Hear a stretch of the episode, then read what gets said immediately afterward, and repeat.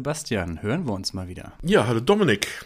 Wir sind ja heute nicht allein. Ja, du Sebastian, da wo wir heute hingehen, da habe ich mir gedacht, da brauchen wir, da brauchen wir einen Experten, da brauchen wir jemanden, der uns anführt und der uns mit Rätselsprüchen vielleicht so ein bisschen den Weg weist. Da, wo wir heute hingehen, da brauchen wir einen richtig guten Herrn der Schlösser. oh mein Gott.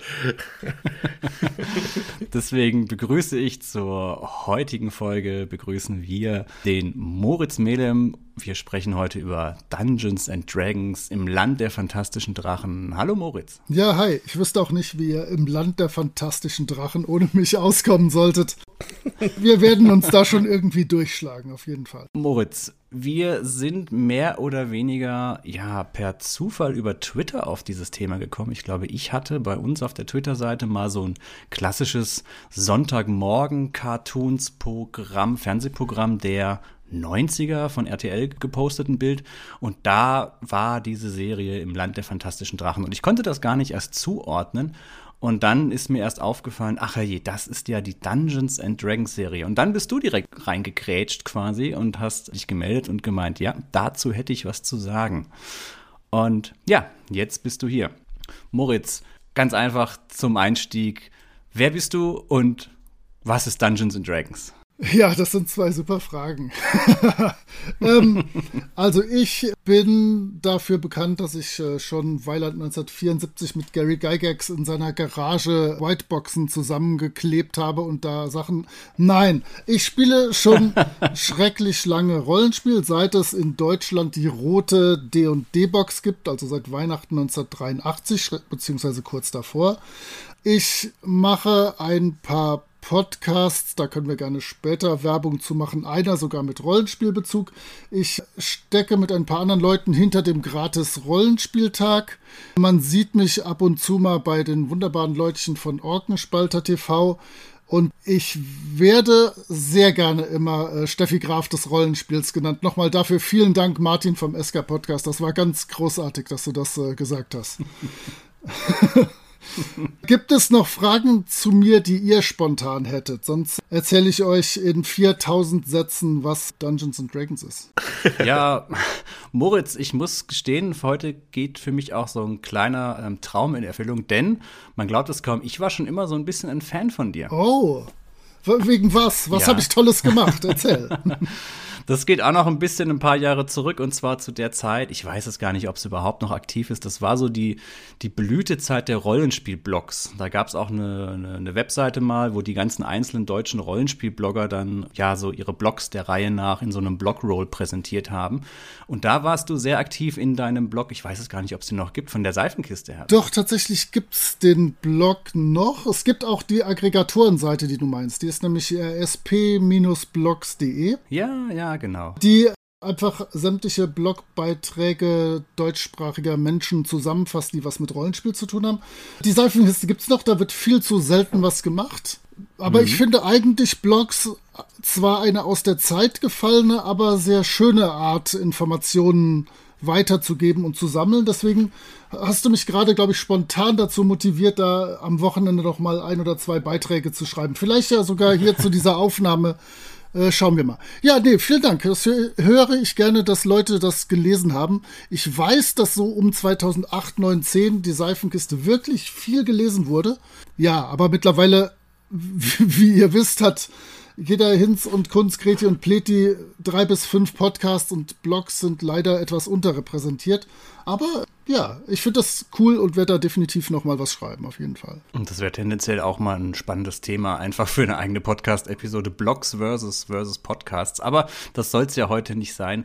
Ähm, du hast mich übrigens damals zu Labyrinth Lord gebracht. Also oh, Wir haben das tatsächlich eine Zeit lang sehr gerne gespielt. Das heißt, wir waren auch in dem, na, wie hieß es nochmal, Halle des Bergkönigs? Nee. Die Festung des Bergkönigs. Die Festung des Bergkönigs, da haben wir, da haben wir auch einige Abenteurer ähm, ja zur Strecke gebracht und Jahre später dann, ich glaube, Dungeon Slayers hast du ja auch mal was geschrieben. Genau, also, genau.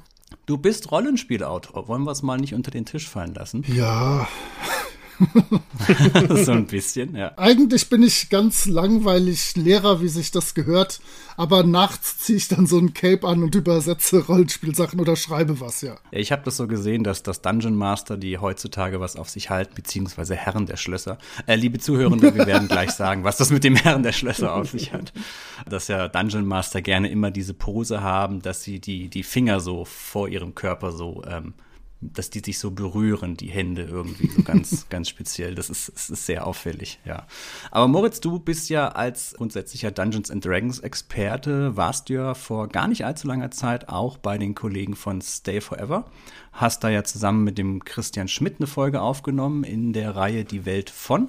Und der Christian war ja auch schon bei uns zu Gast vor, oh, sind schon zwei Jahre bald her, oder sind über zwei Jahre sogar her, als wir über die Fernsehserie A-Team gesprochen haben. Also du bist wirklich der Aner Deutschlands führender, anerkannter Experte, was Dungeons and Dragons angeht und bist so der Podcast-Wanderpokal zu dem Thema. Ja, oder? ja, absolut. Ich äh, gehe überall hin, wo ich nicht schneiden muss.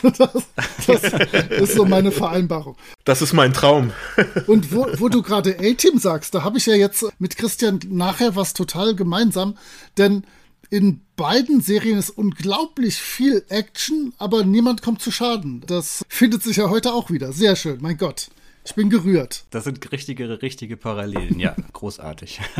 Ja, dann würde ich sagen, erzähl uns doch mal was. Was ist Dungeons and Dragons? Bevor wir uns in die Kerker- und Drachenbahn begeben, erzähl doch erstmal, was ist das alles? Die Kerker- und Drachenbahn. Ja, das ist ja so die Meisterklasse. Erzähl doch mal schnell, was Rollenspiel ist. Ja, Dungeons and Dragons ist das erste klassische Fantasy-Rollenspiel, was veröffentlicht wurde, 1974 angeblich sogar ziemlich genau an meinem Geburtstag, am 24. Januar, sodass ich mir das Datum ganz gut merken kann.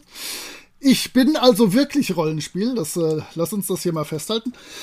Und äh, bei Dungeons and Dragons als klassischem Rollenspiel sitzen wir um einen Tisch herum, essen schrecklich viel Pizza und trinken Cola, wie wir Nerds das so tun. Und dabei entwickeln wir gemeinsam eine spannende Geschichte mit viel Action. Dungeons and Dragons ist halt wirklich ganz klassisch auf Fantasy bezogen. Wir befinden uns also irgendwo im Dunstkreis zwischen dem Herrn der Ringe und Conan.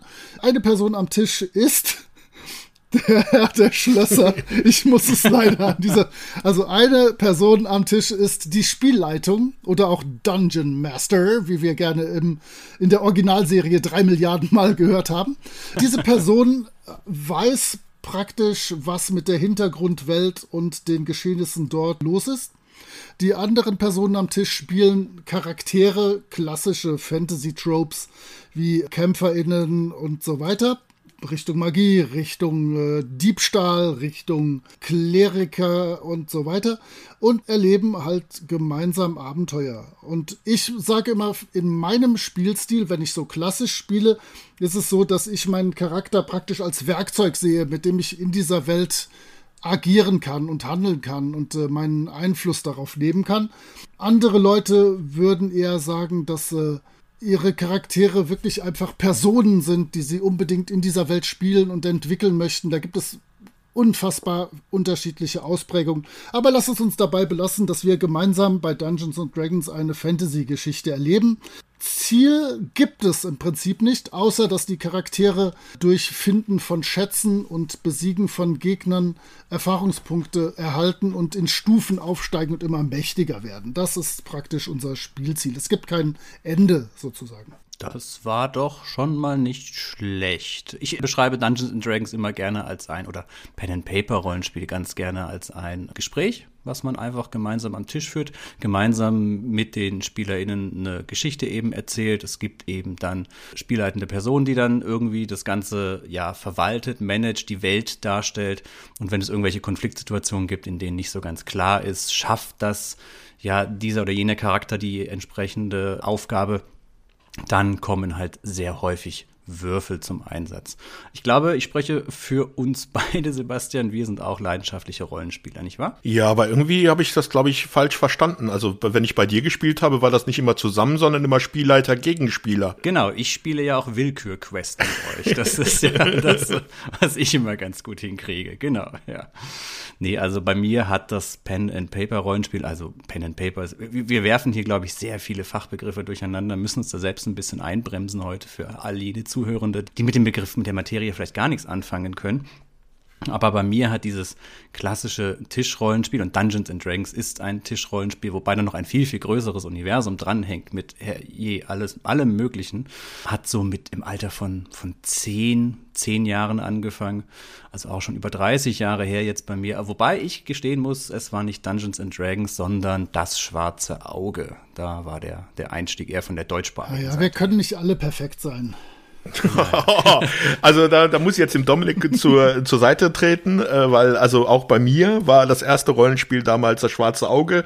Ich weiß noch, das war noch zu Zeiten von Fedis, wo man Rollenspiel auch noch ganz normal im Spielzeugladen kaufen konnte. Die guten alten Zeiten, also bei mir waren's, äh, war das 1985, also auch schon, boah, schon Ewigkeiten her. Und das war bei mir auch halt das schwarze Auge. Und du hattest es ja auch schon schön erwähnt, das ist irgendwas zwischen Herr der Ringe und Conan. Ich erinnere mich auch immer an meinen allerersten Charakter und das war natürlich ein Zwerg, der auch Conan hieß. Natürlich. Weil äh, als, als Achtjähriger hatte man noch nicht so, weil das ist immer meiner Meinung nach das größte, die größte Schwierigkeit bei Rollenspielen, sich einen Namen ausdenken. Ja, es gibt ja heutzutage unendlich viele äh, Namensgeneratoren im Internet, also ja. die retten da einiges. Aber mir fällt an der Stelle auf, wo du sagst, dass da ein gigantisches Multiversum dahinter steckt. Bevor wir in die Serie einsteigen, vielleicht die interessante Beobachtung.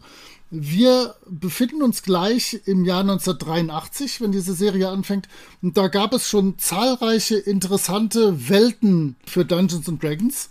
Und für diese Serie nehmen wir einfach ein Nichts, wo die reinreisen und eine Welt, die so vorher noch nicht beschrieben wurde. Finde ich sehr merkwürdig. Also aus Gründen der Kundinnenbindung hätte ich da anders agiert, wenn ich Gary Gygax, seine Firma TSR und äh, von mir aus auch Marvel gewesen wäre, die da zusammengearbeitet haben.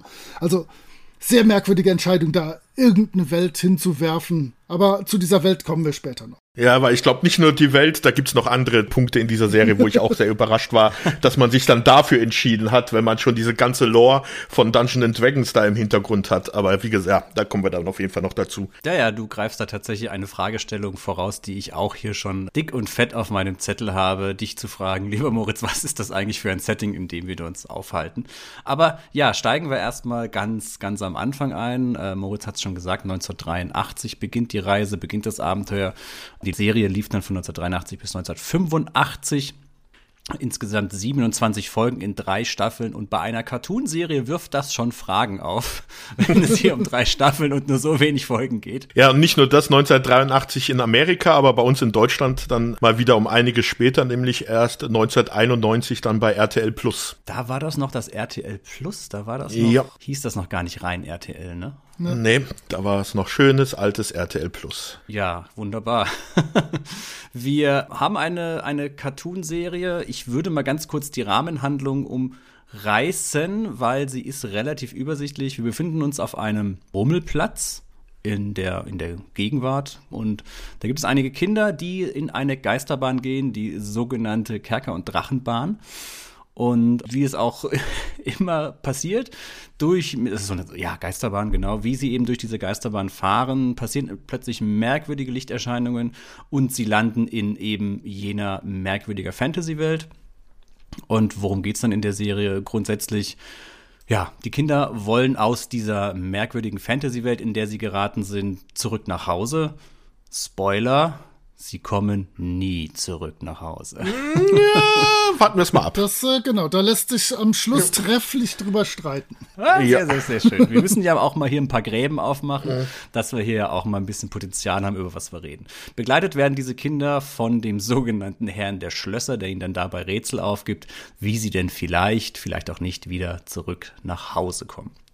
Übrigens ganz nett, so als Einstieg, diese Szene, die man im Intro in der Eröffnung sieht, was ja letztendlich bei vielen Cartoonserien der damaligen Zeit war. Es wurde einfach kurz erklärt, worum es geht. Siehe Masters of the Universe, wo He-Man eben auch erklärt, wie das mit dem Zauberschwert funktioniert und Skeletor und so weiter. So ist es eben auch hier. Im Intro wird kurz äh, die Rahmenhandlung umrissen. Diese Szene gab es nie als Pilotfilm oder sonst irgendwas. Also die Serie fängt bei Folge 1 sofort schon an Sie sind in dieser Welt, die Kinder, sie wollen nach Hause und dann geht's halt los. Ja, und hier muss ich schon mal gleich reingrätschen, weil das hat mich als Jugendlicher damals, als ich das gesehen hat, echt wahnsinnig gemacht, weil ich immer dachte, dass ich die Pilotfolge verpasst habe und immer auf bei RTL dann gewartet habe, wann wann fängt's wieder von vorne an oder wo, wann kann ich endlich mal diese Pilotfolge sehen, wo es losgeht. Damals hat es ja kein Internet, damals konntest du ja wusstest ja einfach nicht, dass es da gar keine Folge war, sondern dass es immer nur im Vorspann halt erklärt worden ist und es hat Ewigkeiten gedauert, bis ich das dann für mich realisiert habe. Ich kann an der Stelle vielleicht auch noch ein kleines Geständnis ablegen. Und zwar, wir sagten bereits 1991 kam das nach Deutschland. Und ich bin ja minimal älter. Und da war ich 17, stand kurz vor dem Abi, hatte eine Freundin und diese Kinderzeichentrick-Bullshit-Sachen, die ich dann ab und zu mal aus Versehen, ich meine, es wäre samstags vormittags gesehen habe, noch dazu zu einer hießen die Dungeons and Dragons und ich habe das Spiel schon seit äh, 1984, Ende 83 gespielt und habe da nichts wiedererkannt und fand das unglaublich grauenhaften Schrott. Also ich habe aus dieser Zeit, in der es in Deutschland im Fernsehen ursprünglich kam, überhaupt nichts damit zu tun. Aber dafür okay. wird meine Geschichte damit noch tragischer, denn während des Studiums, so Mitte, Ende der 90er, habe ich dann gedacht, hm, eine D&D Zeichentrickserie, das hört sich cool an. Und es gibt äh, eBay.com, wo Leute drüben in Amerika Sachen verkaufen. Ich hatte damals natürlich noch keine Kreditkarte oder irgendwas und habe das dann über die Kreditkarte von ich weiß nicht mehr wem, habe ich mir die komplette Serie bestellt. Hat, glaube ich, ich weiß nicht mehr, 50 oder 100 Dollar plus eine Trazilliarde Dollar Versand gekostet. Und dann kam etliche Monate später ein kleines Päckchen mit einer kopierten Longplay-Videokassette, wo, wo angeblich alle Folgen drauf seien. Und ich hatte natürlich keinen Videorekorder, der Longplay abspielen konnte, sodass ich mir den dann gekauft habe. Dann konnte ich die halbwegs in schwarz-weiß und wackelig und ruckelig gucken. Hab gedacht, come on, du bestellst dir doch doch mal bei eBay da drüben das Ganze auf einer ordentlichen Original-VHS das gleiche Spiel nochmal. Ich habe genau nochmal eine kopierte Longplay-Videokassette zugeschickt bekommen und äh, habe dann erstmal meine Freundschaft mit der Serie beendet, bis es dann irgendwann in den 2010ern, 12, 13, 14, das Ganze als DVD recht günstig gab. Ich glaube für einen Zehner die ganze Staffel. Und dann jetzt als Vorbereitung für diese Folge habe ich mir dann noch die spanische Box Dragones y, y Masmoras äh, bestellt auch für wenig Geld. Und jetzt bin ich bestens vorbereitet.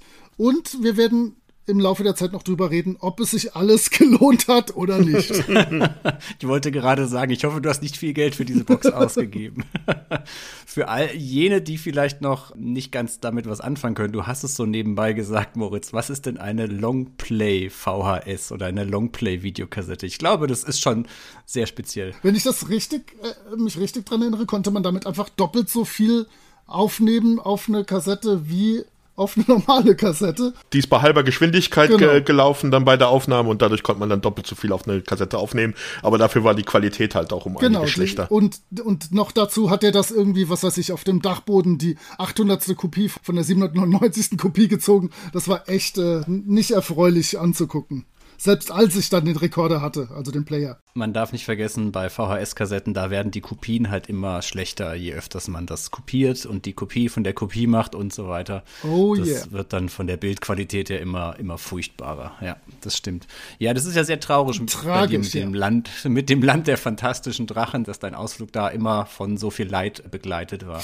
Ja. Sebastian, wie sieht's denn bei dir aus? Wie war es denn bei dir? Ich war zum Glück noch ein paar Jahre jünger, also ich war 14, als es nach Deutschland gekommen gekommen ist und hatte halt keine Freundin und deswegen, ich war noch richtiger absoluter Nerd zu dem Zeitpunkt und war deswegen, glaube ich, genau das Zielpublikum dann auch für die Serie. Auch schon jahrelange Rollenspieler und so Anfang der 90er ging dann auch meine Dungeon and Dragons Zeit. Ich glaube, das war ja auch das, wo es dann AD&D in Deutschland gegeben hat, kurze Zeit vorher. Also die zweite Auflage, die ja etwas umfangreichere. Das war dann das, wo ich dann auch, also ich hatte, das DSA lief bei uns ziemlich lange, aber dann meine Schwester ist dann auch ins Rollenspiel eingestiegen und die hatte nie mit ihren Freunden AD&D gespielt und da habe ich dann auch mitgespielt und das war dann halt auch, also ich war zwar auch überrascht, sagen wir es mal so, als ich die Serie gesehen habe, was da mit diesem Rollenspiel in Verbindung gebracht wird, aber ich hatte trotzdem meinen Spaß glaube ich, soweit ich mich erinnere.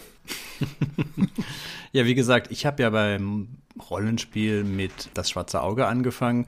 Dungeons and Dragons kannte ich auch. Das kannte ich aus einem, aus einem Buch, das ich bei uns in der Bücherei mindestens zehnmal ausgeliehen habe. Knaus Buch der Rollenspiele. Oh, ein Klassiker. Ein großartiges Ding. Ganz, ganz hab weit ich vorne. auch noch bei mir hier im Regal stehen. Und da habe ich mit großer Begeisterung über Dungeons and Dragons und äh, AD&D, das waren ja zwei getrennte Artikel, gelesen. Aber das war mir immer so, ja, zu, zu High Fantasy, wenn man es mal sagen will. Also das schwarze Auge war ja ein Stück weit immer geerdet.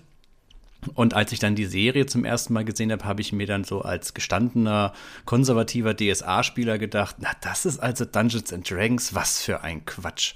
Da bin ich ja froh, dass ich das schwarze Auge spiele. Das ist ja viel erwachsener als dieser Kinderkram. Ich sehe da gerade eine, eine Ader an deiner Schläfe pochen, Moritz. ist alles in Ordnung mit dir? Nein, nein, nein, nein. Also diese Serie ist ja nun, lass es uns ehrlich sagen, bevor wir richtig einsteigen, es ist verdammt nochmal Masters of the Universe für noch kleinere Kinder, wenn wir das, wenn wir ehrlich sein wollen.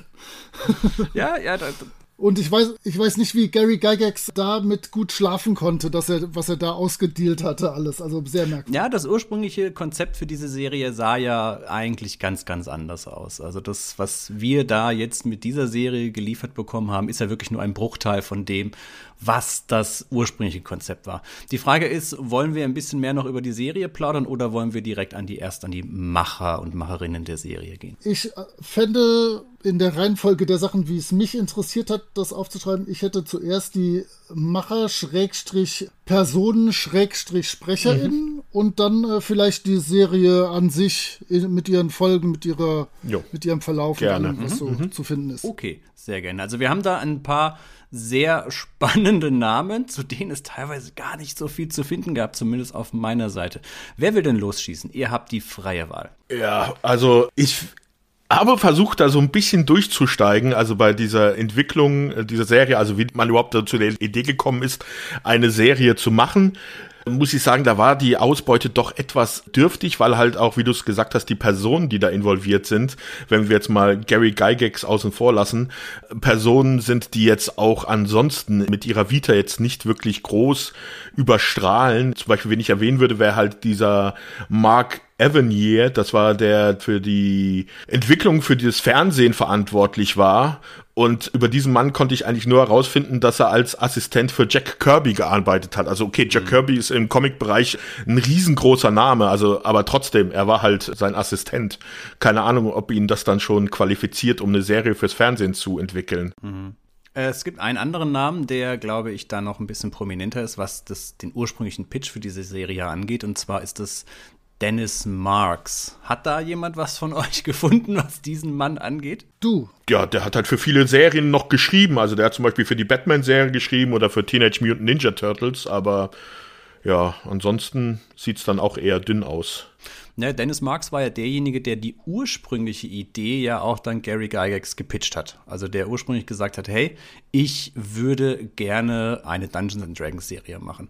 Das ist so schön geschrieben mit, dass er es sowohl verbally als auch written gepitcht hat. Also er hat es ihm wohl entsprechend umschmeichelt und gesagt, hey, wir können doch da mal irgendwas in der Richtung machen. Und er ist da wohl auch mit Gary Gygax übereingekommen. Und dieses Konzept wurde dann für Marvel entwickelt, beziehungsweise Marvel Productions. Marvel Productions ist ein Seitenarm, sage ich mal, von der Marvel Entertainment Group. Also wir sprechen hier schon von Marvel, dem, dem Superhelden Marvel, so wie wir es heute auch, auch kennen. Mhm. Und das ursprüngliche Konzept von dieser Serie sah ja eigentlich ganz, ganz anders aus. Der eigentliche Gedanke war, dass die Kinder schon in der realen Welt sich aufhalten und einen etwas älteren Spielleiter haben, der, der als Dungeon Master funktioniert und der die Kinder dann eben durch diese Fantasy-Welt führt.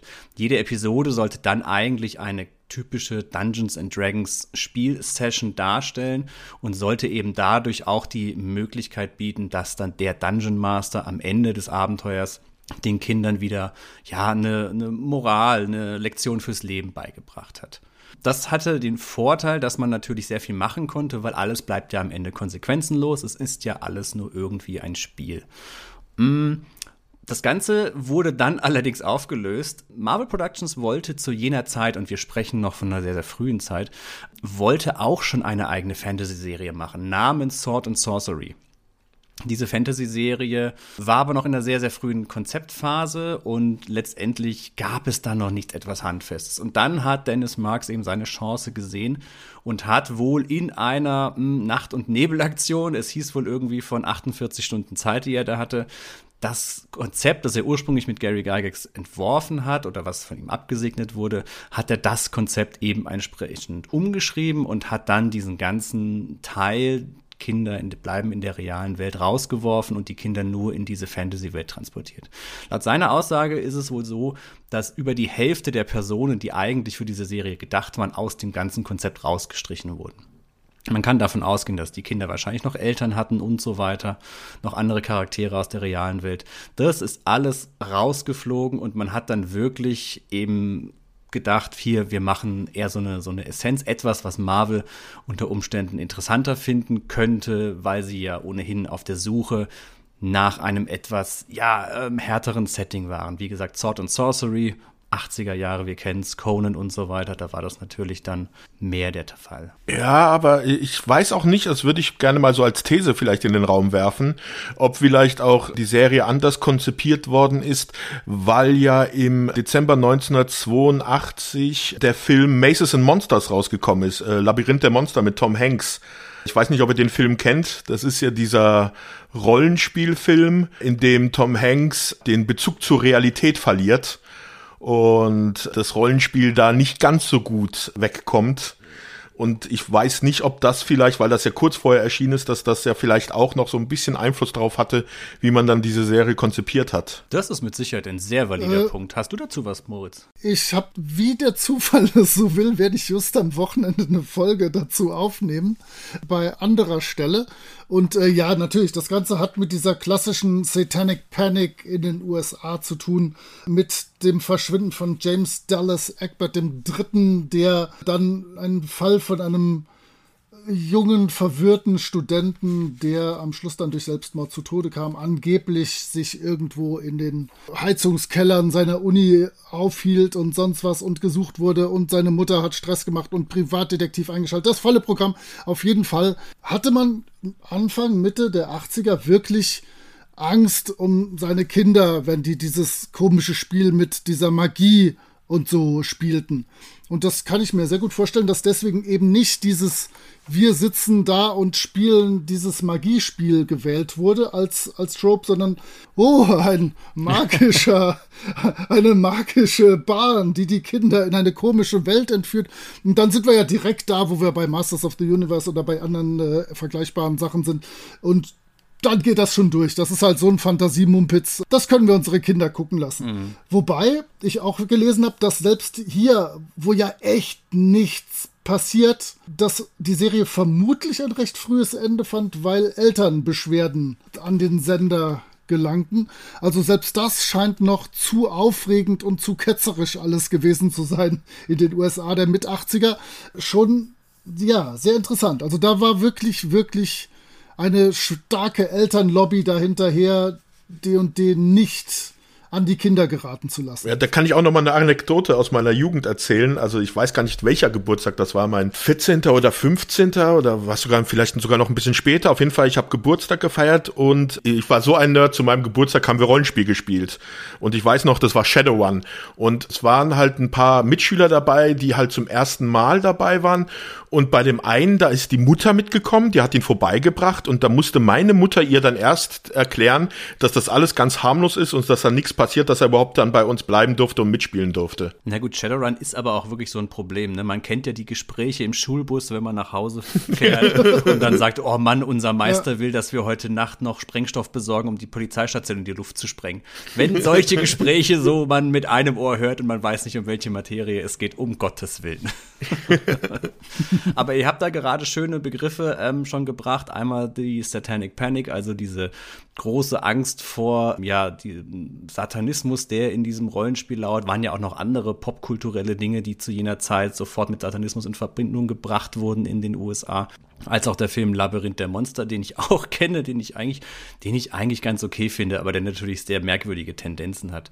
Aber das sind auf jeden Fall schon mal sehr, sehr gute Punkte, die ihr da genannt habt, dass das bei der Serie aus dem Grund konzeptionell geändert wurde. Aber selbst das hat diese Serie nicht bewahrt. Mir ist ein Artikel aufgefallen, und zwar geht es gleich in der ersten Episode los. Und zwar zaubert da der Zaubererjunge aus seinem, seinem Hut. Wer war es nochmal, der den Zauberer spielt? Nicht der Bob, Prest der Presto. Presto. Genau. Der, der Presto zaubert. Sie wollen ja was zu essen haben. Einen, einen, Burger wünschen sie sich. Und Presto zaubert dann. Das klappt halt alles nicht so. Er ist so der Rincewind-Magier. Es funktioniert irgendwie nicht so richtig. Eine Kuh aus seinem Zauberhut. Und die Kinder lachen dann, weil, ach, das ist eine Kuh, es ist nicht ein ganzer Burger. Und da war sofort ähm, der, der Sturm der Entrüstung. Presto erschafft ja hier Leben. Und das kann ja nicht sein, weil Leben erschafft ja nur einer, und zwar Gott. Und wenn Presto hier Leben generiert, das ist ja, das ist ja ketzerisch. Definitiv. selbst sowas wurde dann schon der Serie vorgehalten. Die Antwort war dann, nee, nee, er hat die dann irgendwo anders her teleportiert. Was dafür sorgt, okay, also er hat die Kuh gestohlen, auch nicht viel besser. Also wie man es dreht oder wendet, man kann da natürlich immer was dran finden, ja. Ja, und die, über die Produktionsfirma haben wir ja schon gesprochen, Marvel Productions. Ach, mir ist da noch ein Name eingefallen. Habt ihr was über Kevin Paul Coates rausgefunden. Nur, dass er die Anime-Serie noch Battle of the Planets gemacht hat. Und sonst nichts. Ja, er wird nämlich auch neben Dennis Marks als Creator dieser Serie geführt, genauso wie Takashi. Aber es ist wirklich schwer, da irgendwas zu finden. Ne? Die Serie wurde von Toei Animations ins Leben gerufen. Die sollte man eigentlich kennen, denn die sind, sind die noch aktiv? Ich glaube, die gibt es noch, oder? Uh, jetzt gute Frage, aber die haben halt solche Sachen wie Dragon Ball Z halt gemacht. Ja, also die sind, denke ich, ziemlich bekannt. One Piece, Digimon, sogar eine Zeit lang haben sie Transformers gemacht, Dragon Ball, ja genau. Sailor Moon, ganz, ganz bekannte Serie, über die wir auch mal sprechen müssen. Also da ist eigentlich schon ein großes Animationsstudio im Hintergrund gewesen, ne? Aus Japan. Das auf jeden Fall. Also man muss ja sowieso sagen, also du hattest ja jetzt Marvel erwähnt, die hatten ja vorher jetzt, die, die sind noch nicht allzu lange auf dem Markt gewesen. Also ich glaube, ihre erste Serie war Fantastic Four.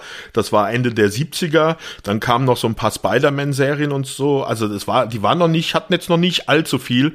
Und Marvel Productions hatte es halt, weil die halt für die und die auch die Rechte an den Comics und an den Comic-Adaptionen hatte. Also man muss ja auch sagen, in der Zeit, wo die Serie entstanden ist, da ist ja Dungeons and Dragons, also die Firma, die da hinten dran stand, TSA, die hat sich ja, also die ist ja riesig geworden. Also was es da alles gab von Dungeons and Dragons. Also natürlich war das Hauptprodukt das Rollenspiel, aber es gab Brettspieler, es gab Spielbücher, es gab Malbücher, es, also es gab alles Mögliche und man hat sich halt immer weiter ausgefächert und dann war halt wahrscheinlich auch irgendwann mal halt dann der Moment, wo man gesagt hat, schau dir mal an, die anderen Spielezeughersteller und sowas, die machen äh, gut Kohle mit solchen Serien. Warum machen wir nicht auch einfach eine Serie über Dungeons Dragons? Also es war nicht so äh, abwegig. Gary Gygax ist ja auch relativ früh aus der gesamten Serie wieder ausgestiegen. Er war zwar als Berater dabei und bei der Anfangskonzeption, aber TSR hat ja dann mehr seine Aufmerksamkeit benötigt und so hat er bei dieser Serie gar nicht mehr so viel Einfluss gehabt. Genauso wie Dennis Marks, der tatsächlich die eigentliche ja, Entstehung der Serie gar nicht mehr miterlebt hat, denn er ist 1900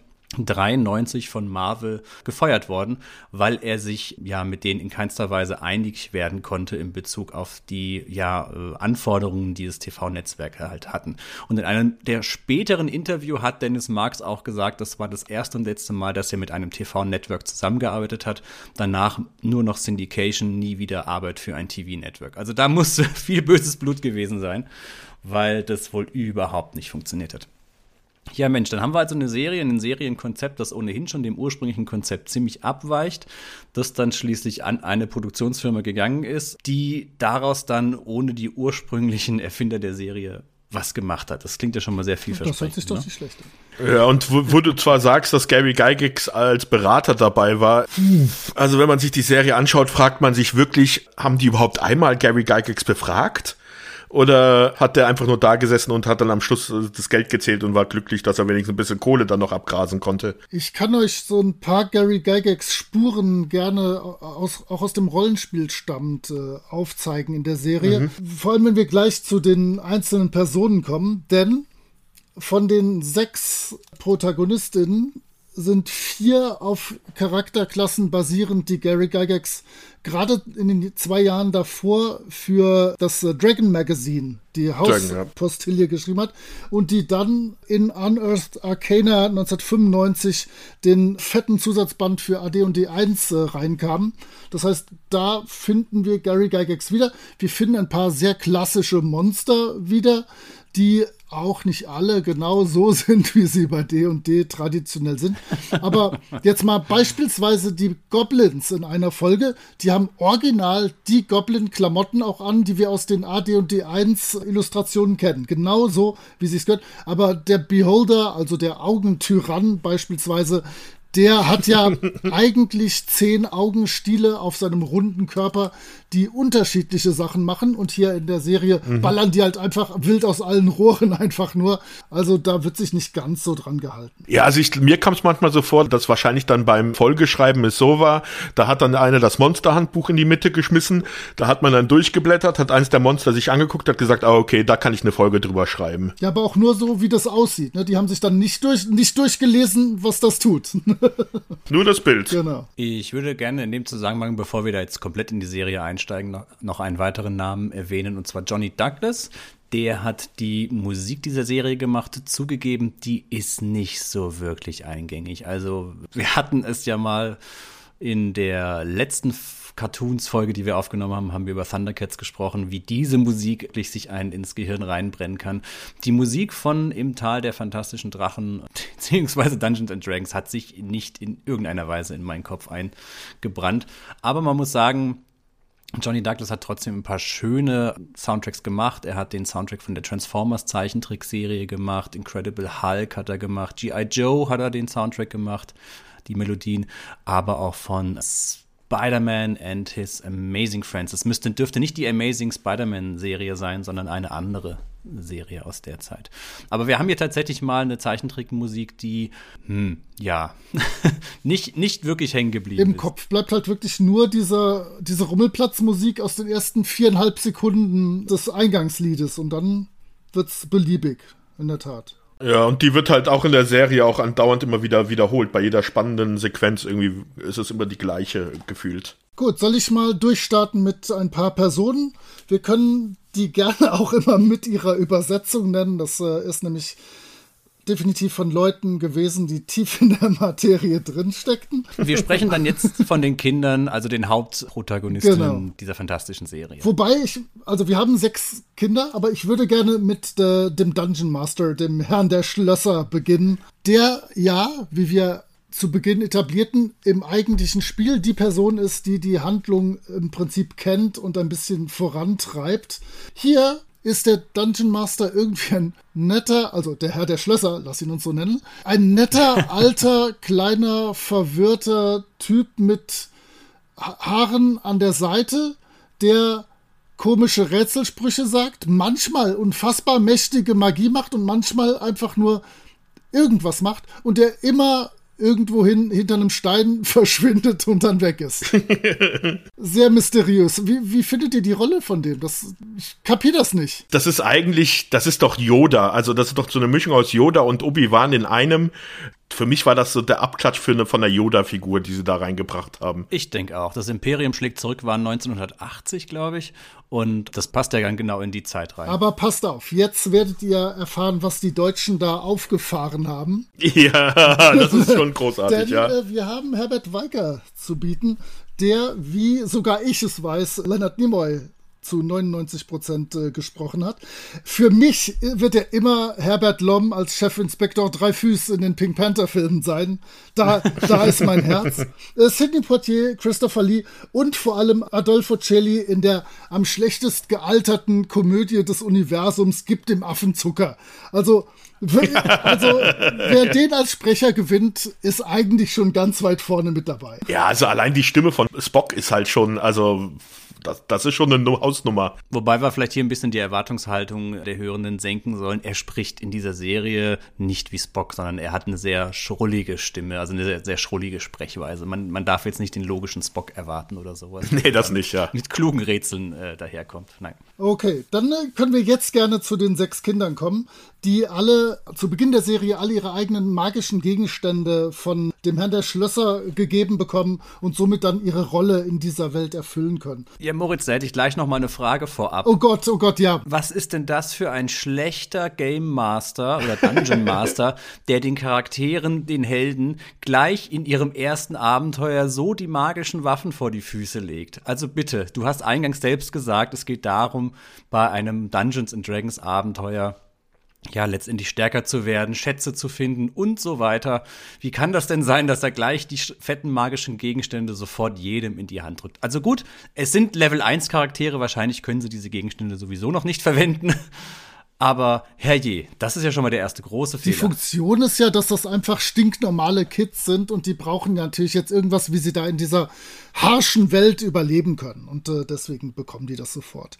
Und natürlich an der Stelle kann ich kurz rein klugscheißen, dass äh, ein Quellenband für D&D 3 existiert, oder 3.5 glaube ich sogar, der Animated Series Handbook heißt. Und da gibt es Spielwerte für die Charaktere für die Waffen und so. Die sind eigentlich alle plus zwei Gegenstände, so im Prinzip. Das ist aber pupplig.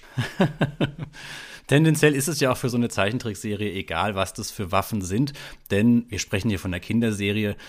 Die Kinder greifen mit den Waffen tendenziell nie direkt irgendwelche Gegner an. Es ist ja wie, wir haben ja eingangs auch schon gesagt, mit dem A-Team, man trifft immer nur einen Gegenstand, um dann jemand anderen zu treffen. Also wenn wir als Beispiel, du kommst gleich bestimmt dazu, die Keule des Barbaren nimmst, der Barbar schlägt damit jetzt nicht auf Tiamat drauf, er schlägt auf einen Felsen drauf, mit der, mit dem dann Tiamat in einer Höhle eingesperrt wird oder ähnliches. Also das ist noch alles relativ, relativ harmlos. Genau. Wir fangen mal mit dem eigentlich unspektakulärsten Charakter, würde ich denken, an, mit Diana. Sie ist äh, Acrobat Thief. Das äh, ist eine dieser vier Klassen, die Gary Gygax da entwickelt hat. Auf Deutsch geschmeidig übersetzt mit Prinzessin der Akrobatik. und ich wüsste nicht, wie es besser sein könnte. Sie bekommt einen Umhang, der sie unsichtbar macht und ist die große Schwester von dem von dir schon angesprochenen Bobby und hat so eigentlich die wenigsten Momente, außer dass sie sich ab und zu mal an Gegner heranschleicht oder sich irgendwo anschleicht und dann Bobby aus der Gefahr reißt oder solche Dinge.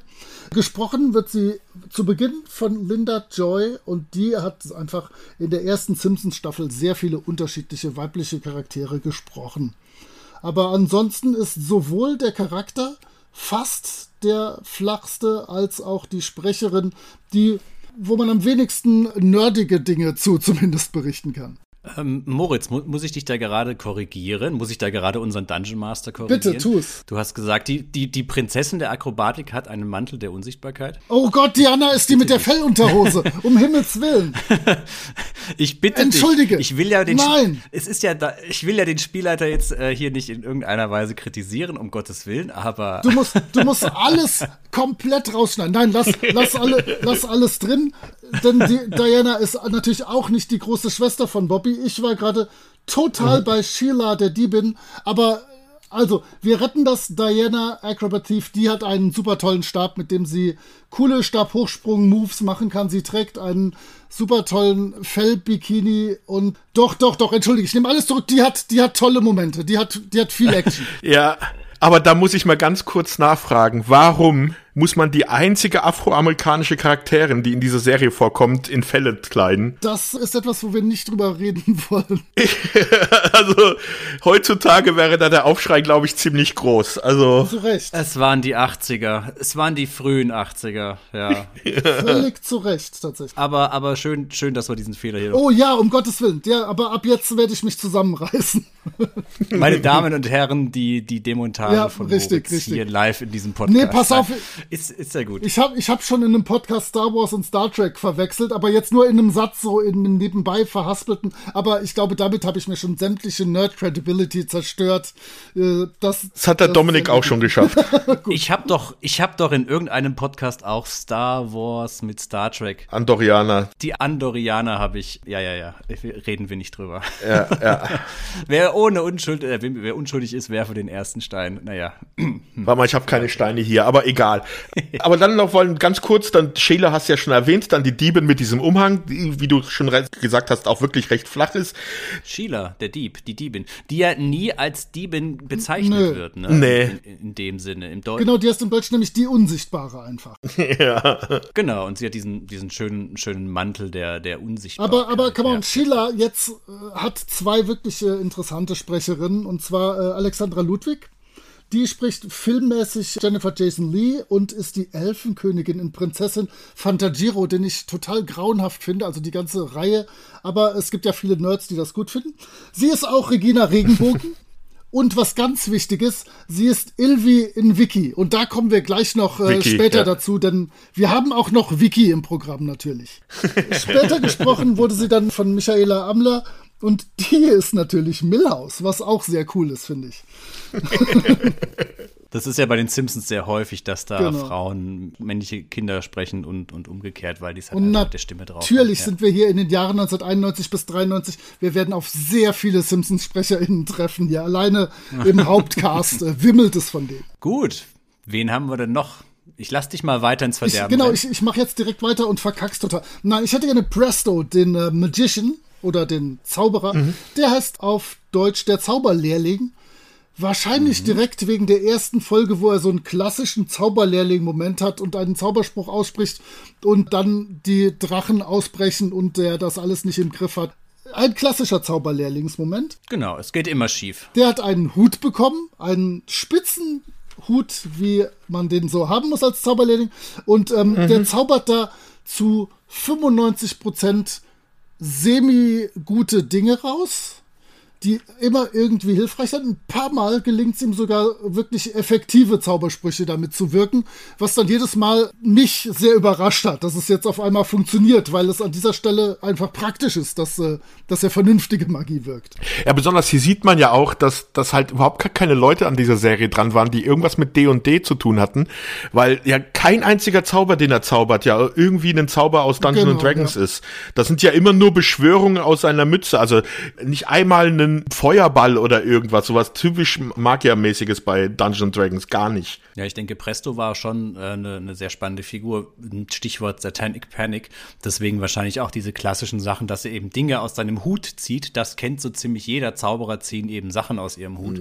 Er ist ja auch für einen Zauberer, er ist ja grün gewandet. Normalerweise haben doch Zauberer immer dieses blaue Gewand mit Sternen drauf. Ja, irgendwo ein paar Sterne oder, oder, oder Runen müssen schon sein, eigentlich, ja. Genau, das hat er ja auch irgendwie gar nicht. Und ich finde, auch hier sieht man so ein bisschen eine Parallele zu Orko von He-Man Yep. und den Masters of the Universe, wo ja auch immer die Zauber irgendwie schiefgehen oder nicht ganz das sind, was sie sein sollen oder zu wörtlich genommen werden, wie auch immer. Also er ist da auch so ein bisschen immer für, für einen Spaß in dieser Serie vorhanden. Moritz, dadurch, dass du ja die Namen der ganzen Sprecher dir rausgesucht hast, ich bin sehr gespannt. Ist das Florian Halm, der Presto spricht? Natürlich. Also Fireball von Saber Rider. Genau.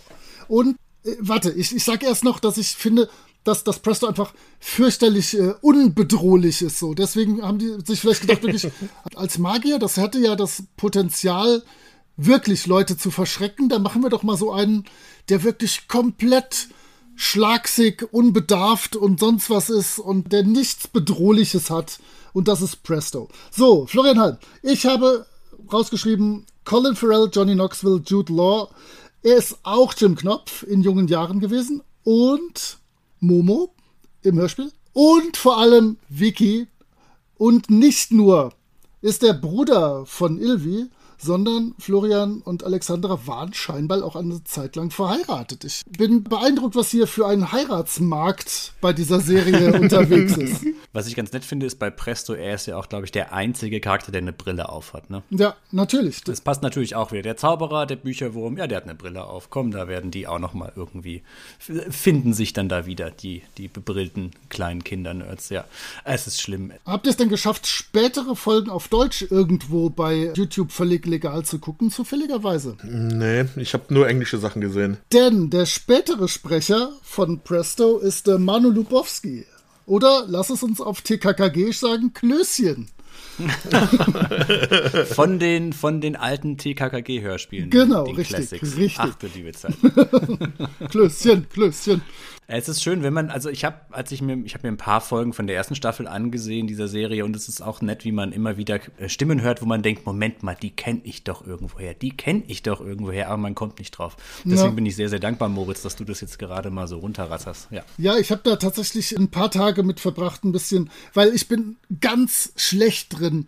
Selbst wenn ich irgendwie bei Big Bang Theory, wo die in diesem unterirdischen Parkhaus von dem Typ das Helium kaufen, denke ich, die Stimme kennst du, du kennst diese Stimme. Die Stimme kennst du. Und das ist verdammt nochmal Oliver Rohrbeck, den ich wahrscheinlich jeden zweiten Echt? Abend okay. in irgendeiner Drei-Fragezeichen-Folge höre. Also ich bin da ganz schlecht und ich weiß immer, du kennst die Stimme genau, du hörst sie sehr oft, aber ich komme mhm. nicht drauf, deswegen mhm. zwingt mich das immer dazu, sehr viel zu recherchieren einfach aus der Not heraus geboren, dass ich unglaublich schlecht darin bin, SynchronsprecherInnen zu erkennen, ja. Ja, Mensch, wir haben noch einen ganzen Haufen anderer Charaktere, ja, ne? Die, da kann man ja schnell durchflügen, oder? Naja, also.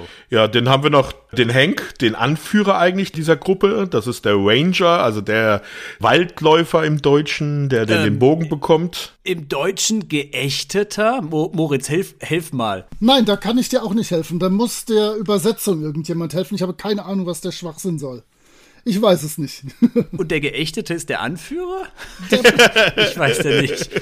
Ist das vielleicht, vielleicht eine Robin Hood-Anlehnung, dass man da gedacht hat, Robin Hood als Geächteter lebt im Wald? Ja, der, der ist auch so grün und so gute alte Herr der Ringe-Tradition vielleicht, ich weiß es nicht, mit Streicher. Nein, ich habe keine Ahnung. Es muss wahrscheinlich so in die Robin Hood-Richtung gehen, denn ich wüsste sonst nicht, was man sich da mm, irgendwie bei ja, denken ja. sollte. Der wird von einem Bruder von einem anderen gesprochen, also der. Genau, richtig. Martin Halm. Ich habe mich nämlich gefragt, ist das derselbe Sprecher? Haben sie da, haben, spricht da Florian Halm, spricht der da Presto und Hank? Wenn man nicht hinguckt, dann denkt man sich, Moment mal, das gibt doch überhaupt keinen Sinn. Also es sind Synchronsprecher Brüder. Das sind okay, Brüder, gut, genau. Alles klar, weil das hat mich wirklich durcheinander gebracht. Ja, und Martin Halm ist halt auch bekannt. Der hat halt Leute gesprochen wie Robert Downey Jr., Tom Cruise, zum Beispiel bei Risky Business, Colin Firth, Emilio Estevez. Also der hat halt auch schon große Namen synchronisiert. Das muss doch die Hölle sein, mit den beiden frühstücken zu gehen oder sowas. Ne? oder die anzurufen. Ja, oder einen Podcast aufzunehmen, herrje. Kriegt man wahrscheinlich keinen Ton raus. Ja. Äh, ich kenne ja den Martin aus einer Serie, die ich überhaupt nicht kenne, und zwar How I Met Your Mother, da, ist, äh, da spricht ja Ted Mosby. Mhm. Und das ist eine von den ganz großen Serien, die ich einfach komplett wegignoriert habe, auch wenn das in den letzten wahrscheinlich 15 Jahren echt schwierig war, der zu entgehen. Aber ich schalte mal sofort weg, wenn das anfängt. Keine Ahnung warum, aber ja, How I Met Your Mother, wir also werden wir dich nicht einladen, wenn wir über How I Met Your Mother sprechen, Moritz. Habe ich das nein, richtig da verstanden? Bin ich krank. Das war gerade keine Wortmeldung von dir. nein, nein, nein. Gut.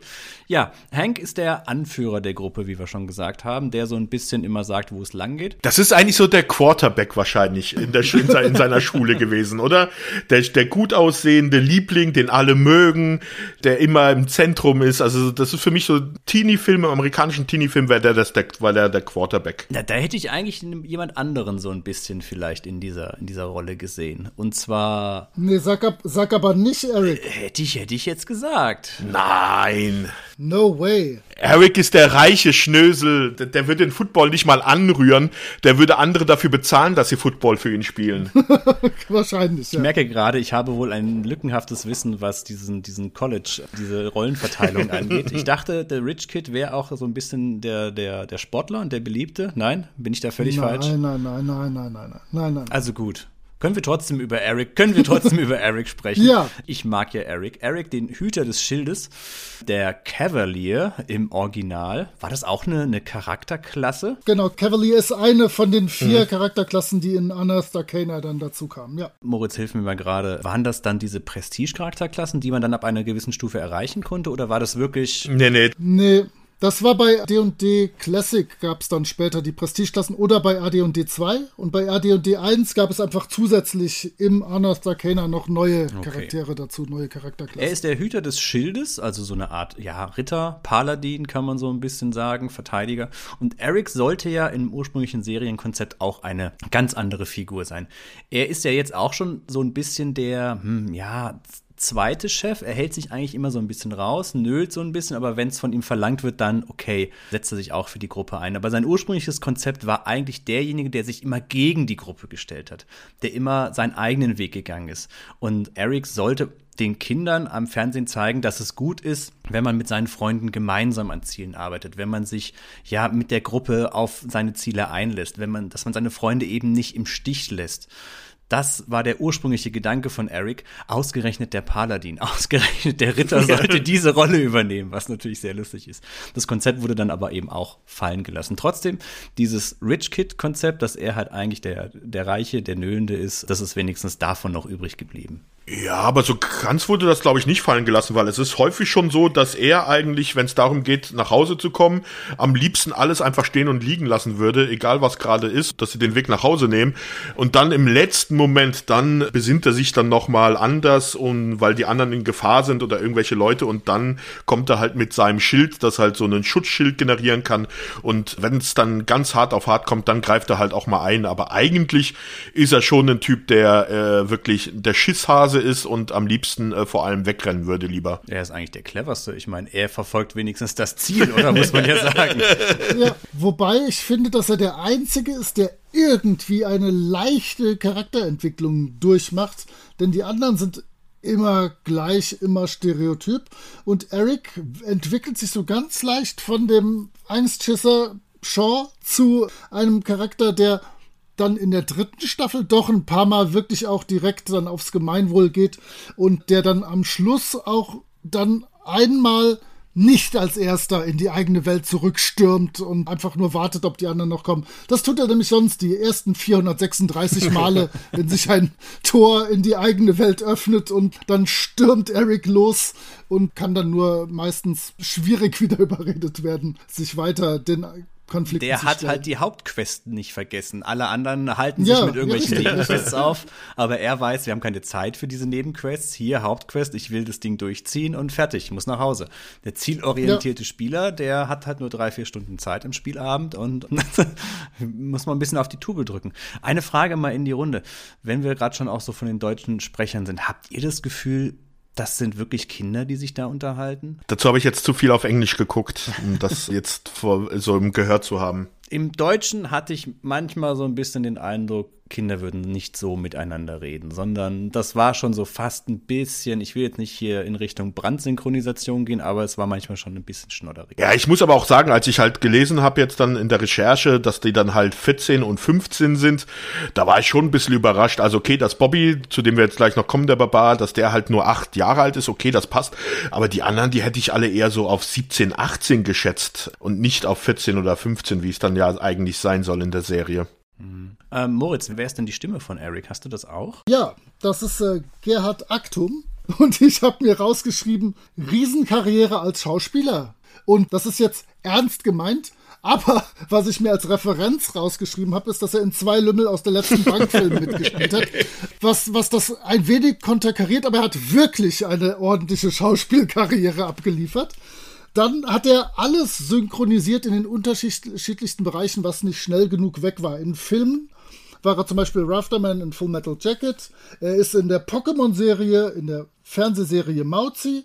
Er hat in Hörspielen von den 70ern an schon mitgesprochen, zum Beispiel in Hachipu. Und er hat Computerspiele wie Age of Empires 3 oder Unreal Tournament 3 synchronisiert. Also der ist, glaube ich, immer gut beschäftigt gewesen auf den unterschiedlichsten Ebenen. Und dafür großen Respekt. Und allein die Lümmel aus der letzten Bank. Wenn ihr mal die besprecht, dann bin ich äh, als äh, professioneller Lehrkörper auch dabei natürlich. Also ich, will, ich, ich, möchte hier nichts auf die Lümmel aus der letzten Bank kommen lassen. Das waren die High, das waren die Highschool Musicals unserer Zeit. Dabei waren die Filme damals schon alt. Also, aber gut. Ja, mein Gott, wo es einen halt so hintreibt in seiner Karriere. Ne? Man, man fängt ja nicht sofort gleich ganz, ganz oben an und ist der große Star. Und damals wurden halt die Kinderstars bei diesem Film gemacht. Ich weiß ja auch nicht. Gut, wen haben wir denn noch? Wir haben noch zwei. Jawohl. Ja, Moritz da ein bisschen was durcheinander gewirbelt hat. Aber Bobby, hm? Also, äh, was ich die ganze Zeit schon sagen wollte, ist, Bobby ist der kleine Bruder von Sheila und nicht, nicht von Diana, wie irgendwelche Leute äh, fälschlich behauptet das Quellenmaterial nicht richtig gelesen, genau. Ja. Er ist der Barbarian, was mit Barbar durchaus adäquat ja, übersetzt Einmal, ja. Und er bekam eine Keule. Also der Herr der Schlösser nennt ihn kleiner Barbar, ne? Das ist ja noch das Knuffige ja. daran. Und er ist der klassische Barbar, wirklich in Fell gekleidet und er hat einen Hörnerhelm. Ich liebe ja Hörnerhelme. Ja, das ist deine DSA-Sozialisation ja. mit Ugakan Yuche der Illustration, schon klar. Genau, ich bin mit Hörnerhelm groß geworden. Aber Bobby ist ja auch so ein Stück weit der mutigste der Gruppe, finde ich. Also noch, noch mutiger als Hank. Also Bobby. Ver er verhält sich ja wenigstens auch mal wie seine Charakterklasse. Sonst verhält sich doch keiner wirklich wie seine Charakterklasse. Also der Presto ist kein großer Magier, der Hank ist jetzt geächteter im Deutschen, naja. Er ist ein super geächteter. Eric, der Cavalier, da ist ja gar nichts Ritterliches dran. Aber aber Bobby, der Barbar, der verhält sich, der, der prügelt gleich drauf los, wenn es sein muss. Also das ist der Einzige, der seine Charakterklasse verstanden hat am Tisch. Naja, ich würde sagen, Presto verhält sich schon auch wie ein Stufe 1 Magier aus Das Schwarze Auge. Da klappen auch nur ungefähr 20 Prozent aller Zaubersprüche. Also falsches System, aber ja. Ja, du hast vollkommen recht. Bobby ist da noch völlig unbedarft. Der rennt sofort. Der rennt ja auch auf Tiamat los. Ja, das ist dem vollkommen egal. Ja. Wird gesprochen zuerst von Mario Liberatore der, wir bleiben nerdig, eigentlich nur der Karl in ein Fall für TKKG Drachenauge ist, von der Stimme her. Und äh, es wird noch besser, denn später ist es Gabor Gomberg und der ist Martin Prince von den Simpsons. Wie, wie gesagt, wir sind in den 90ern, alle Simpsons-Leute sind irgendwo wieder zu finden. Ja, aber ansonsten haben die beiden ein paar kleinere Sachen gemacht, aber das sind so die nerdigsten Sachen, die ich euch mal rausschreiben wollte. Nicht, nicht, nicht verkehrt. Gut, dann haben wir noch Sheila. Jetzt kommen wir wirklich zu Sheila, ne? Die Unsichtbare. Die hat den Mantel der Unsichtbarkeit. Beziehungsweise, wenn sie ihre Kapuze yep. aufsetzt. Im Englischen ist es also Thief, die Charakterklasse. War das nicht Rogue? War das nicht eigentlich die Charakterklasse bei Dungeons and Dragons? Oder bringe ich hier gerade was ne, durcheinander? Ganz ursprünglich hieß es tatsächlich, hieß es tatsächlich okay. Thief. Ja. Für mich ist Rogue so eine D&D 3 Sache ab 2000, würde ich sagen. Ja, sie klaut jetzt aber auch nicht wirklich in der Serie was, ne? Sie ist, macht sich halt unsichtbar. Das ist so ihre besondere Fähigkeit. Und einfühlsam ist sie ja. Genau. Ja, sie ist ein Mädchen, also muss sie einfühlsam sein. Ne? Ja. Wer spricht sie? Das hatten wir, das äh, war Alexandra Ludwig. Aber pass auf, du hast aus Versehen eine spektakuläre Überleitung gebracht. Denn von Sheila kommen wir zum letzten, naja, Heldin-ähnlichen Wesen, denn wir haben Juni, oh. das Einhorn. Und äh, wir können über Juni reden, aber Juni wird auch von Michaela Amler gesprochen, die später Sheila gesprochen hat. Und Milhouse van Houten von den Simpsons nochmal zurück dahin. Ja, was sagt ihr zu Juni? Ich finde, ich sag's direkt, für mich ist das ein verdammter Jar Jar Binks. was glaubt, was findet ihr? Also erstmal, sie spricht, Juni spricht nicht in dem Sinne, das können wir, glaube ich, schon mal sagen. unglaublich nervig, unglaublich nervig. Wahnsinn, das ist ja nur eine Geräuschkulisse, das ist ja ein Baby-Einhorn. Also wir hatten es bei unserer letzten Folge bei Thundercats, hatten wir den Snarf. Also das ist, äh, muss ich sagen, das gibt sich nicht viel. Bitte? Also Juni toppt das ja wohl noch allemal. Also Juni ist ja ganz, ganz weit oben in der Nervskala. Also das sprengt ja schon die Nervskala, da muss man ja die Skala noch erweitern. Also, das zu synchron sprechen, das stelle ich mir sehr anstrengend vor. Also, pff, das ist ja wirklich so ein Gekreische, Gequietsche, Gequieke, äh, die ganze Zeit so ein Klangteppich im Hintergrund, der einem nur auf die Nerven geht aber Jar Binks von der Tollpatschigkeit her auch irgendwie so ein Stück weit, ne? Ja, von, genau. Allgemeine Nervigkeit und Tollpatschigkeit. Also wir haben ja in Jar Jar Binks fast 20 Jahre, bevor es Jar Binks gab. Ja, 18, 18 Jahre, 17, 18 Jahre, herrje. Okay, dann werde ich nicht sagen, dass ich Juni mal gemocht habe. Ach je, Mensch. Es tut, tut jetzt ein bisschen weh, aber damit muss ich jetzt halt umgehen können. Also gut. Aber sollten wir vielleicht jetzt noch dann, wir haben ja bisher jetzt eigentlich nur die positive Seite besprochen, also den äh, Herr der Schlösser und die Helden. Genau. Aber natürlich genau, gibt genau. es auch einen großen Widersacher, der, also wir hatten ja jetzt erzählt, dass die durch diese Achterbahn in diese Welt gekommen sind und wieder nach Hause wollen, werden dabei mehr oder weniger unterstützt vom Herrn der Schlösser, aber es gibt natürlich auch noch einen Gegenpart, der, der halt versucht, das zu verhindern. Besser gesagt, er versucht an diese magischen Gegenstände zu gelangen, die sie von dem Herrn der Schlösser bekommen haben, was dann wieder ein bisschen komisch wirkt, wenn das wirklich so ist, wie du gesagt hast, dass es nur plus zwei Gegenstände sind, warum er dann ja. äh, so begierig darauf ist, diese Gegenstände zu bekommen. Aber das ist auf jeden Fall der Fürst der Vergeltung im Deutschen, im Englischen heißt er Vengeance. Ja. Venger, Ven bitte sehr. Venger. Venger. Venger. Venger. Ähm, er wird, genau, die Fürst der Vergeltung, die linke Hand des Teufels, da habe ich gleich eine Frage, wird er von Bud Spencer oder von Terence Hill verkörpert? Beziehungsweise, wer ist wer? Vor allem hat er nur das linke Horn des Teufels an seinem Helm, das ist sehr... Ja. Und er ist, Spoiler, unter Umständen vielleicht der Sohn von dem Herrn der Schlösser. Das ist äh, das ist äh, definitiv. Das ist, wird aufgelöst in der Folge, die du anscheinend nicht mitbekommen hast, weil du vorhin schon was erwähnt hattest, wodurch man darauf schließen kann. Ja, Herr Je, ihr gleich wieder. du weißt auch, wie das bei Rollenspielern ist, wenn man irgendwo eine Schwachstelle gefunden hat, anvisieren und immer zustechen. Ja, ist ja nicht so, als ob ich das jetzt nicht schon seit einer halben Stunde bei Moritz mache über seinen anderen muss ich muss ich ja gestehen, ja. Das ist bei mir übrigens Punkt 8 bei den komischen Informationen. Ich habe da nur aufgeschrieben, Venger ist Dungeon Masters Sohn, da da da. Und dann Karina ist seine Schwester. Und auch das ist eine eher unspannende Sache, weil die kommt nur in anderthalb Folgen vor. Aber es gibt wahrscheinlich noch einen unglaublichen Kosmos hinter all dem, was wir wissen. Aber leider wurde das nach der sehr kurzen dritten Folge einfach abgewürgt. Ist denn Wenger irgendwie basierend auf eine D&D-Figur? Weil die nächste Figur, die wir wahrscheinlich ansprechen werden, da haben wir ja wirklich eine Vorlage. Ja. Haben wir da irgendeinen Schurken? Ich hatte mich jetzt an, an die aktuelle Stranger Things Staffel erinnert, an Wegner, aber da ist ja kein keine Verbindung. Das ist ne, ne, ne Avenger gibt es nicht. Klingt, der ja. ist für die Serie erschaffen worden. Okay. Hier würde ich aber gerne nochmal erst auf jeden Fall auf den englischen Sprecher von ihm zu sprechen mhm. kommen, weil gesprochen wird der im Englischen von Peter Cullen. Auf jeden Fall war er Mogwai bei den Gremlins oder hat auch die Vocal Effects bei Predator gemacht. Oder halt wo ganz bekannt, auf jeden Fall in, in englischsprachigen Räumen, er ist halt die englische Stimme von Optimus Prime. Hm. Die Vocal Effects bei Predator, wenn man sich das in die ja. Vita reinschreiben kann, das ist ja mal geil. Oder dieses klackende Geräusch, was der da immer so von sich gibt. Und mhm. dieses, ah, mega, ey. Er hat auch King Kong synchronisiert, also. okay. Respekt. Und K bei Knight Rider. Das, äh, ja, aber wie gesagt, das war die englische Stimme. Die deutsche Stimme, das ist Alexander Allerson gewesen. Mhm. Also als Synchronsprecher kannte ich den jetzt nicht und äh, der hat halt auch eine Filmvita von 1961 bis 97 oder so, also viele Filme. Aber das sind halt, wie gesagt, also viele Sachen, die halt auch einfach an mir vorbei, also vor meiner Zeit oder halt, obwohl in Mein Name ist Nobody hat er auch, äh, ich weiß jetzt aber nicht wen, aber irgendjemand hat er da aber, gesprochen. Aber ich finde, wenn man den googelt und allein das Gesicht sieht, weißt du genau, dass du den aus mindestens 20 Filmen kennst. Der sieht so klassisch wie der norddeutsche freundliche Seebär aus. Ja. Und damit wir einmal hier den spezial gelagerten Sonderpodcast grüßen können, er hat natürlich in äh, einer alten Stahlnetzfolge mitgespielt und den, den Larry in Alf synchronisiert als einzige Sachen, die man da neben seiner echten Schauspielkarriere gefunden hat. Aber ich finde, der, der sieht dufte aus. Also den würde ich sofort als Vater adoptieren oder so. Ja, der, er lebt ja auch noch, zwar jetzt 92 Jahre, aber. Das würde ja passen vom Alter. oh je.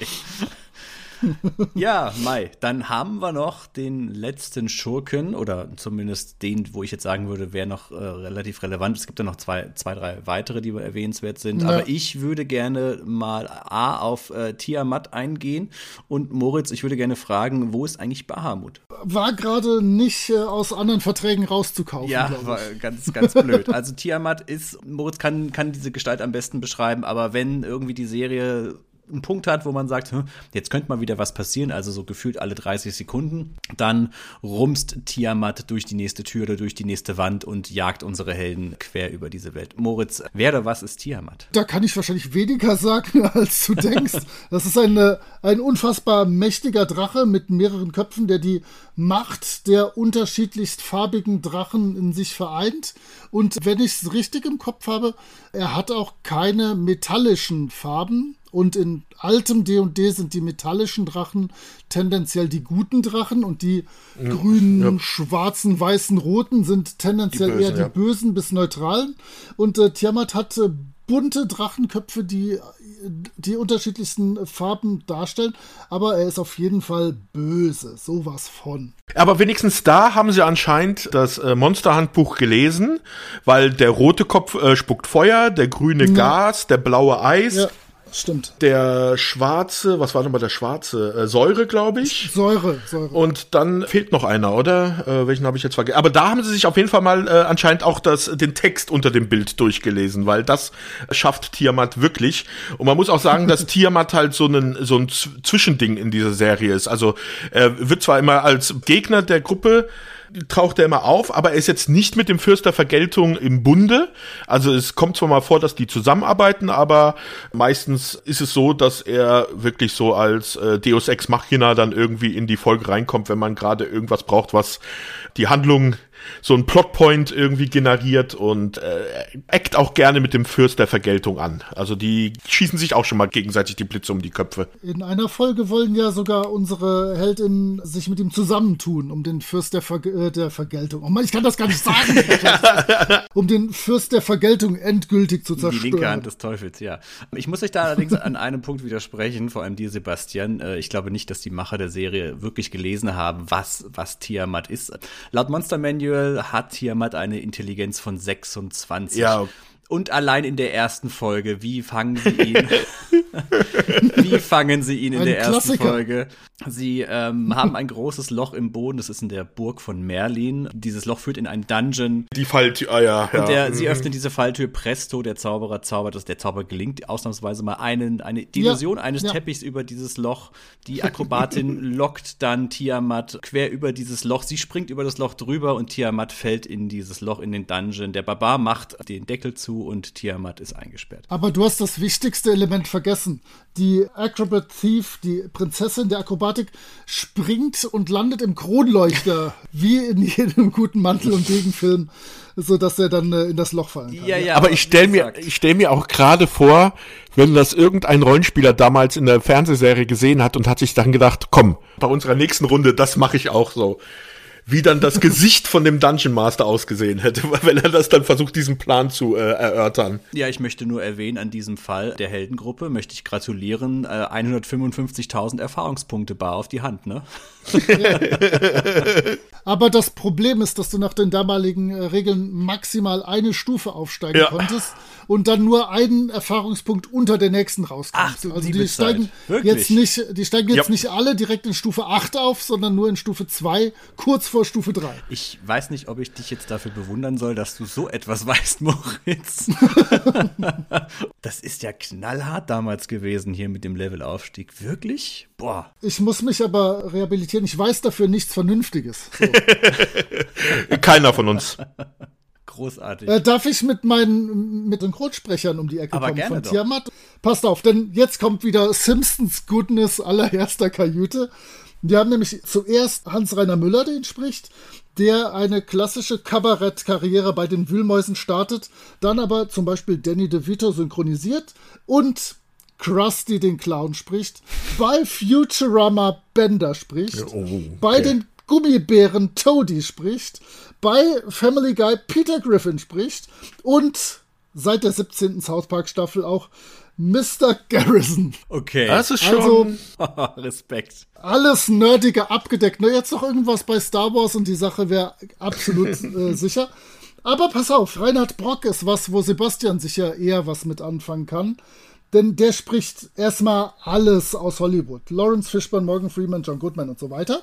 Aber Natürlich spricht er bei den Simpsons Mr. Burns, den Vater von Milhouse, sodass wir die nächsten Familienverhältnisse haben, Dr. Hibbert und Super Nintendo Chalmers, wie er äh, in Fachkreisen heißt.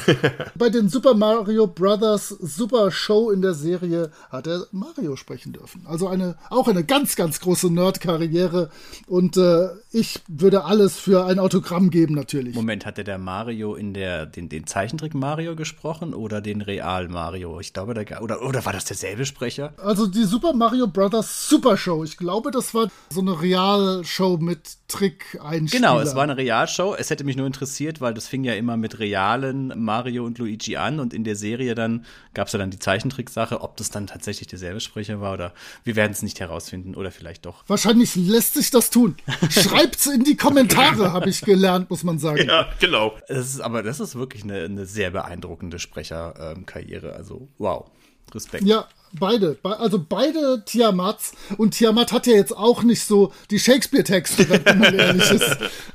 also, nee. Da haben die wirklich für einen, der immer nur macht einen ziemlich geilen Sprecher, zwei hintereinander organisiert. Ja, es ist halt eine wichtige Rolle, ne? ich habe, bevor wir zum Worldbuilding irgendwann gehen und zu den Folgen, noch eine Person, weil ich bin jetzt im Simpsons-Rausch. äh, wir haben nämlich den äh, Mayor, den Bürgermeister des Dörfchens, der geschmeidig, weil sie wahrscheinlich Major gelesen haben, mit Hauptmann übersetzt wurde. Der wird nämlich äh, von Norbert Gastel, also dem einzigen echten und wahren Homer Simpson, gesprochen. Aber kommt auch wirklich nur in zwei, drei Folgen mal ein paar Minuten vor. Aber auch das ist wieder so ein Moment, da denke ich, Moment, diese Stimme kennst du. Du kennst diese Stimme irgendwoher. Und dann gucke ich nach und denke, ja, Homer Simpson. Hätte man drauf kommen können. Ach du meine Hast du schon mal gehört? Jetzt, wo du es sagst. Es war heute noch, als ich noch Stunde. Der ist direkt in der, in ersten, der ersten Folge, Folge. Kommt der vor. Eine Stunde. Genau. Ich hab's mir. Oh woher kenne ich den? Woher kenne ich den? ah, es ist schön, nicht alleine zu es sein. Das ist ja absolut großartig. Ah. Das gibt dem Bürgermeister noch einen komplett anderen Touch, muss ich sagen.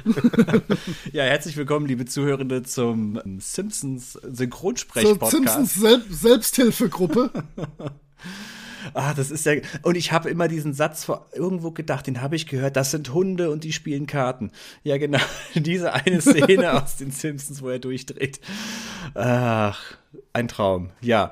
Trotzdem müssen wir mal dieses Fahrtwasser verlassen.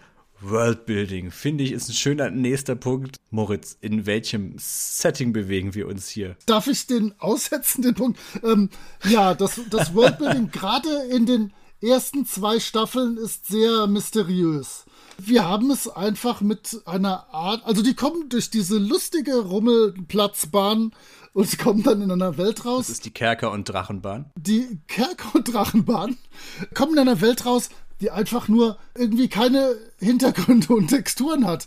Da ist ein bedrohlicher Himmel, da sind bedrohliche Berge, da sind bedrohliche Wüstenlandschaften, da sind bedrohliche Sümpfe, da sind bedrohliche Höhlen, da sind bedrohliche Hügel, da sind bedrohliche große Steine, die rumliegen. Aber nichts davon sieht irgendwie ansprechend aus. Ich habe heute meine arme Klasse 10b, Grüße gehen raus, äh, dazu gezwungen, nach der Englischarbeit die erste Folge größtenteils zu gucken. Ah, es ist die Weihnachtszeit, ne? Da wird der Videorekorder Nein, nein, nein, ich, genau. Nein, ich wollte wirklich vor der Folge wissen, junge Leute des Jahres 2022, was sagen sie? Und die haben unisono gesagt, die Charaktere finden sie nervig, aber sie sind wenigstens relativ ordentlich gezeichnet und animiert, selbst wenn man so ein bisschen zurückdenkt. Die Hintergründe fanden sie ganz grauenhaft und das war überhaupt nicht irgendwie als gezielte Welt zu erkennen. Und deine Frage, in welchem Dungeons Dragons Setting befinden wir uns hier, kann nur beantwortet werden mit in absolut keinem vernünftigen Setting. Ja, das ist irgendwie so eine, so eine Wüstenei, so eine postapokalyptische, zerstörte Welt. Genau, das hätte ich auch gesagt. Man hat ja oft zu jener Zeit diese Hintergründe, die recht einfach und dunkel gezeichnet sind, damit sie eben Hintergründe bleiben und den, den beweglichen Figuren im Vordergrund auch nicht die Show stehlen. Die haben leider oft die Anmutung einer äh, postnuklearen Fallout-Welt, in der schon irgendwie viele Bomben niedergegangen sind. Das, das stimmt allerdings. Aber es sind, glaube ich, zwei Monde am Himmel zu sehen. Ne? Mhm. Das ist ein Detail, was mir eingefallen ist. Und in der ersten Folge wird ein Land erwähnt, das Land Helix oder Helix, irgendwie so. Ich habe es nicht genau äh, verstanden. Das Land, in dem die Drachen ursprünglich waren. Aber da klingelt bei dir auch nichts. Nee, nee, nee, das gibt's einfach nicht. Die haben, glaube ich, wahrscheinlich gezielt um nicht irgendwelche Copyrights von irgendwelchen AutorInnen, die irgendwann mal irgendwas dran gemacht haben, zu verletzen, sich gedacht, wir müssen da was komplett Neutrales machen, was nichts mit alten D&D-Welten zu tun hat. Ja, aber dann kommen sie auf einmal in der ersten Folge und dann kommt sowas wie Merlin. Also, was soll denn Merlin in der Dungeons Dragons Welt zu suchen? Naja, da, da ist immerhin keiner, der sie verklagen kann, würde ich sagen. Ja, das schon, aber, ja. aber den hätte man auch, weiß, weiß ich nicht, Paul den großen Magier oder sowas nennen können. Also, das, warum muss man dann auf einmal zu der Artus-Legende dann greifen mit Magiern oder sowas? Und es ist halt echt traurig, weil wenn du mir überlegst, also Anfang der 80er Greyhawk gab's ja äh, schon. Forgotten Realms, glaube ich, hatte da seinen Anfang. Na, die kamen die kam einen Tacken später. Ja. Da gab's 95 das erste Abenteuer, aber so richtig gab's okay. die Realms erst später. Dragonlance kam 84, also ein Jahr später, also das war dann wahrscheinlich schon in der Mache, das Schreiben. Das war schon im, im genau in der Konzeption. Da gab es auf jeden Fall genügend Welten, auf die man hätte zurückgreifen können und ich gehe eigentlich eher davon aus, dass wirklich TSA damals auch noch als, da, da ging es ihnen ja noch gut zu der Zeit ja auch noch die Rechte für alles hatte, was sie publiziert haben. Das hat sich dann ja später geändert, aber naja, also ich finde es ein bisschen schade. Auch diese ganze Welt, die ist halt auch teilweise so echt lieblos, wenn man sich's anschaut. Das ist ja alles, alles nur Stein. Dann hast du mal einen Sumpf oder einen Wald, aber irgendwelche großen Städte. Und ist auch vom, vom Produktionstechnischen natürlich ziemlich einfach dann zu, zu zeichnen aber ist einfach enttäuschend. Vielleicht ist es auch so eine Lizenzgeschichte. Man kennt es ja von diesen ganzen Computerspielverfilmungen. Dann gibt es zwar eine Lizenz für den Namen und dann gibt es halt irgendwelche Sublizenzen und Sub-Sublizenzen und dann kommen halt eben auch teilweise so Uwe Boll-Filme raus wie, okay, wir haben zwar jetzt hier einen Far Cry-Film, aber um das Südsee-Setting nochmal irgendwie darzustellen, bräuchten wir eine eigene Lizenz. Also es werden ja Dinge teilweise unterlizenziert, so dass man halt dann richtig zur Kasse gebeten wird, wenn man solche Sachen hat. Vielleicht war es ja so, dass Gary Guy jetzt gesagt hat, okay, diese und jene Welt, wenn ihr die auch noch verwenden wollt in dieser Serie, das kostet dann extra quasi. Und dass dann die Macher einfach gesagt haben, ja, nee, komm, hier, die Welt ist uns auch Wurst, da machen wir unser eigenes Ding oder definieren das gar nicht. Dass das vielleicht wirklich einfach eine Geldfrage war. Ich glaube, es war eher so, wie, es gibt da Welten, da muss ich mir doch was durchlesen. Nee, nee, komm, ich, ich schreibe mein Drehbuch, ist mir doch Schnuppe, was die da schon alles generiert haben vorher. Ja gut, wir wiegen gerade Faulheit mit Geiz, Geizigkeit auf. was davon jetzt besser ist, weiß ich auch nicht. Ich glaube, es wird beides sein einfach. Ja, das kann auch gut sein. Ist euch denn aufgefallen, dass äh, direkt in der ersten Folge die Übersetzung im Deutschen den Clou total verhauen hat, weil es einfach nicht ging oder sie zu faul waren, eine Lösung zu finden. Ähm, nee, schieß los, was meinst du? Denn der Dungeon Master hat ihnen zu Beginn gesagt, sie sollen sich vor irgendwas mit White Hair in Acht nehmen. Ach. Ja. Und äh, dann hat Merlin nämlich so, so eine Mütze mit weißem Haar, was da drunter rausguckt. Und dann setzt der Diab ab und sagt, ah, ich kann super Zauber machen, aber ich kann leider keine Haare wachsen lassen. Und dann den so, puh, er ist nicht der Böse. Und aber der streichelt die ganze Zeit ein weißes Kaninchen. Und dann irgendwann sagt er, it's not a white rabbit, it's a white hair. Und dann weiß man im Original, hui, das ist ein Böser. Das muss der Böse sein. Passt auf. Um Kasperl, pass auf, das ist das Krokodil. und im, im Deutschen haben sie halt einfach nur gesagt, das ist ein weißes, ein weißer Hase oder so? Weißer Hase und weißes Kaninchen, genau. Genau, und dann später überlegen dann die Kinder, oh, es ist ein weißer Hase, wir müssen zu seinem Schloss. Und dann denkt man, ja, warum? Ja, das, das bleibt dann bei der Übersetzung auf der Strecke. Aber jetzt, wo du sagst, genau. um Gottes Willen, jetzt verstehe ich das erst. Autsch. Guck mal, ich habe dir allein die erste Folge jetzt schon in mehreren Ebenen erschlossen. Ist das nicht lieb von mir? Ja, das ist. Mit Norbert Gastel und dem White Hair. Das ist so, das ist, wir, wir nehmen das jetzt schon abends zu einer späten Stunde auf und trotzdem kannst du aus dieser Lehrerrolle nicht raus, Moritz, ne? Das ist einfach. Ja, es ist ein Träumchen. Da muss man einfach ich, ich noch lehre rund um die Uhr. Dem erhobenen Zeigefinger rundum. Meine Frau kriegt gleich auf dem Sofa noch irgendwas ja. beigebracht. Die ich hab da noch was, ja genau.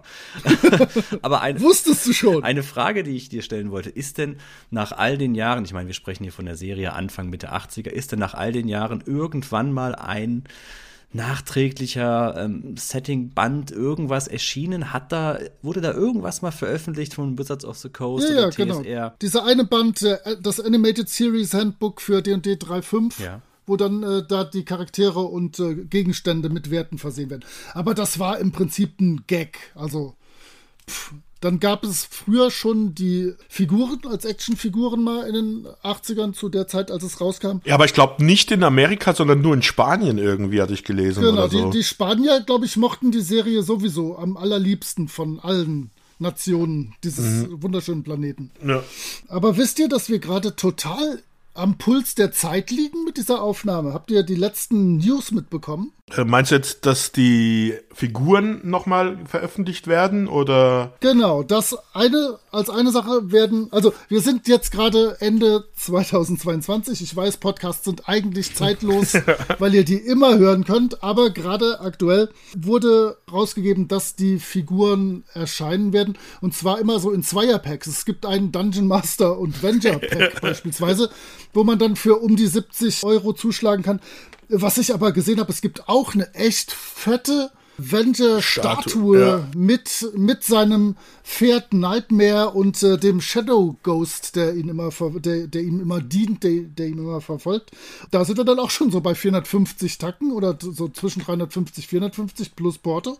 Und IDW hat gerade im Dezember 2022 eine Comicserie für nächstes Jahr mit Saturday Morning Adventures angekündigt, was darauf basieren soll, grob. Also wir sind perfekt getimt hier. Ja, normalerweise packen wir diesen Bereich ja immer ins, ans Ende, aber wir können das gerne auch in diesem Fall oh. mal vorziehen, ist überhaupt kein Problem. Viel Spaß im Schnitt. Nö, wir, wir, wir sind da tenden, tendenziell flexibel. Aber ja, ähm, das war ja, die Zeichentrickserie war ja im Prinzip bisher die einzige Serienadaption dieses Stoffes. Ne? Wir mhm. sind allerdings, wie du schon gesagt hast, gerade in einer sehr schönen Zeit. Und zwar steht für das Jahr 2023 der nächste Dungeons and Dragons Film an, Anna Among uh. Thieves. Ob wir da vor einer sehr schönen Zeit stehen, wir werden sehen. Wir, wir, also ich muss gestehen, wir wollen jetzt nicht zu sehr in die Filme abgleiten, aber ich habe tatsächlich den ersten Film damals im Kino gesehen. Ich auch, ja. ja, ich war da wirklich im Kino, herrje.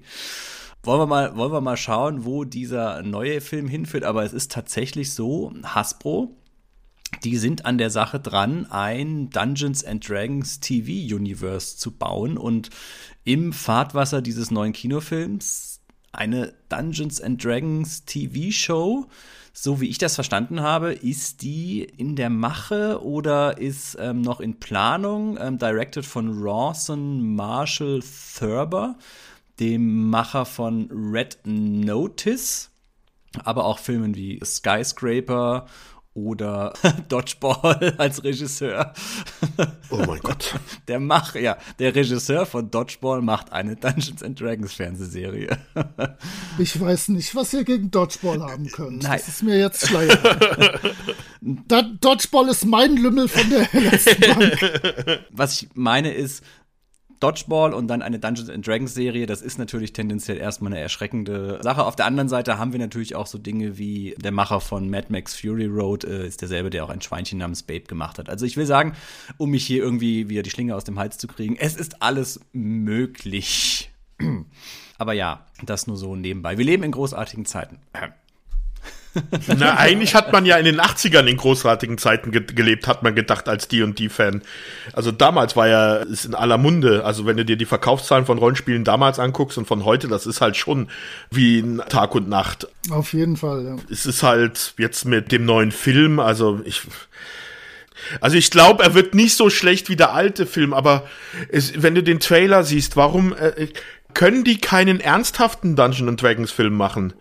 Warum muss das immer alles auf Slapstick hinauslaufen? Ich hoffe, dass wenigstens diesmal keiner von den Wayans Brothers Zeit hatte mitzuspielen. Das ist meine einzige Hoffnung.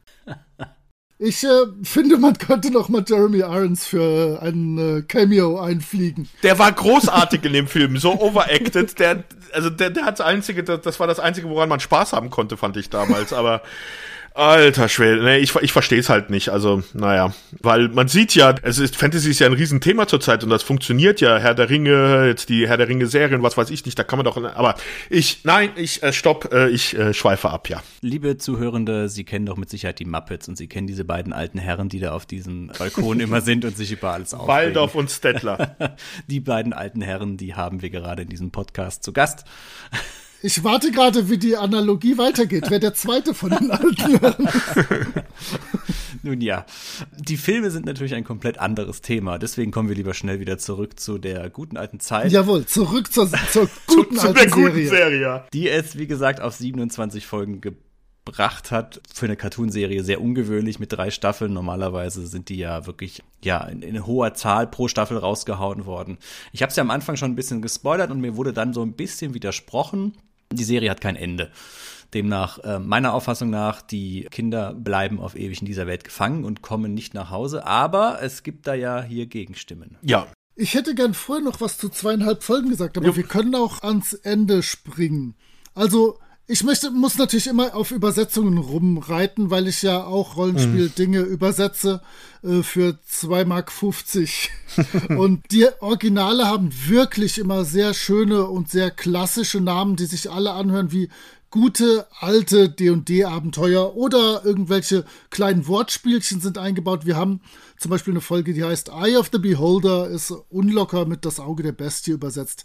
Wir haben Beauty and the Bog Beast. Sehr, sehr schöner Titel einfach, weil Bog Beast so Sumpfmonster sind. Die heißt dann einfach der, der, der Schöne und das Froschmonster.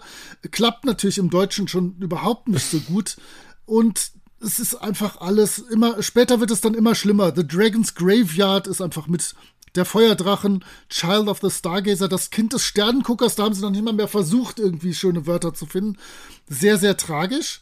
Und um noch was auf den Inhalt des Ganzen einzugehen, in den ersten zwei Staffeln, wenn wir mal ganz ehrlich sind, es ist eigentlich immer so, dass Venture sich als irgendwer oder irgendwas ausgibt, die am Schluss sagen, huhuhu, wir haben dir vertraut und du bist Venture und äh, dann irgendwie gegen ihn kämpfen oder wahlweise weglaufen müssen, obwohl ihnen Dungeon Master zu Beginn einen super klugen Tipp gegeben hat, worauf man aufpassen muss.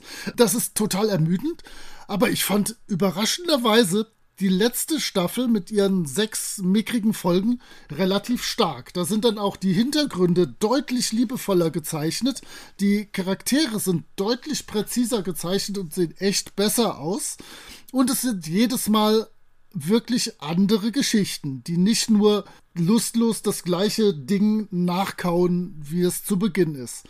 Hier auch zum Beispiel, aber die Folge heißt Cave of the Fairy Dragons. Fairy Dragons ist ein bestimmter Monstertyp bei D&D ist übersetzt mit die kleine Drachenfee. Come on! Das ist schön, dass das eine Kinderserie sein soll, aber die kleine Drachenfee will ich nun auch mit fünf oder sechs nicht sehen. Heißt die nicht Lilifee, dachte ich immer. genau. Und jetzt können wir gerne. Ja, bevor wir zur letzten Folge, glaube ich, sollten wir noch mal ganz kurz eine Folge vorher erwähnen. Gegen Ende der zweiten Staffel, du hattest es schon vom Titel erwähnt, Dragon's Graveyard. Das ist nämlich eine Folge, die wäre beinahe gar nicht ausgestrahlt worden vom Fernsehsender.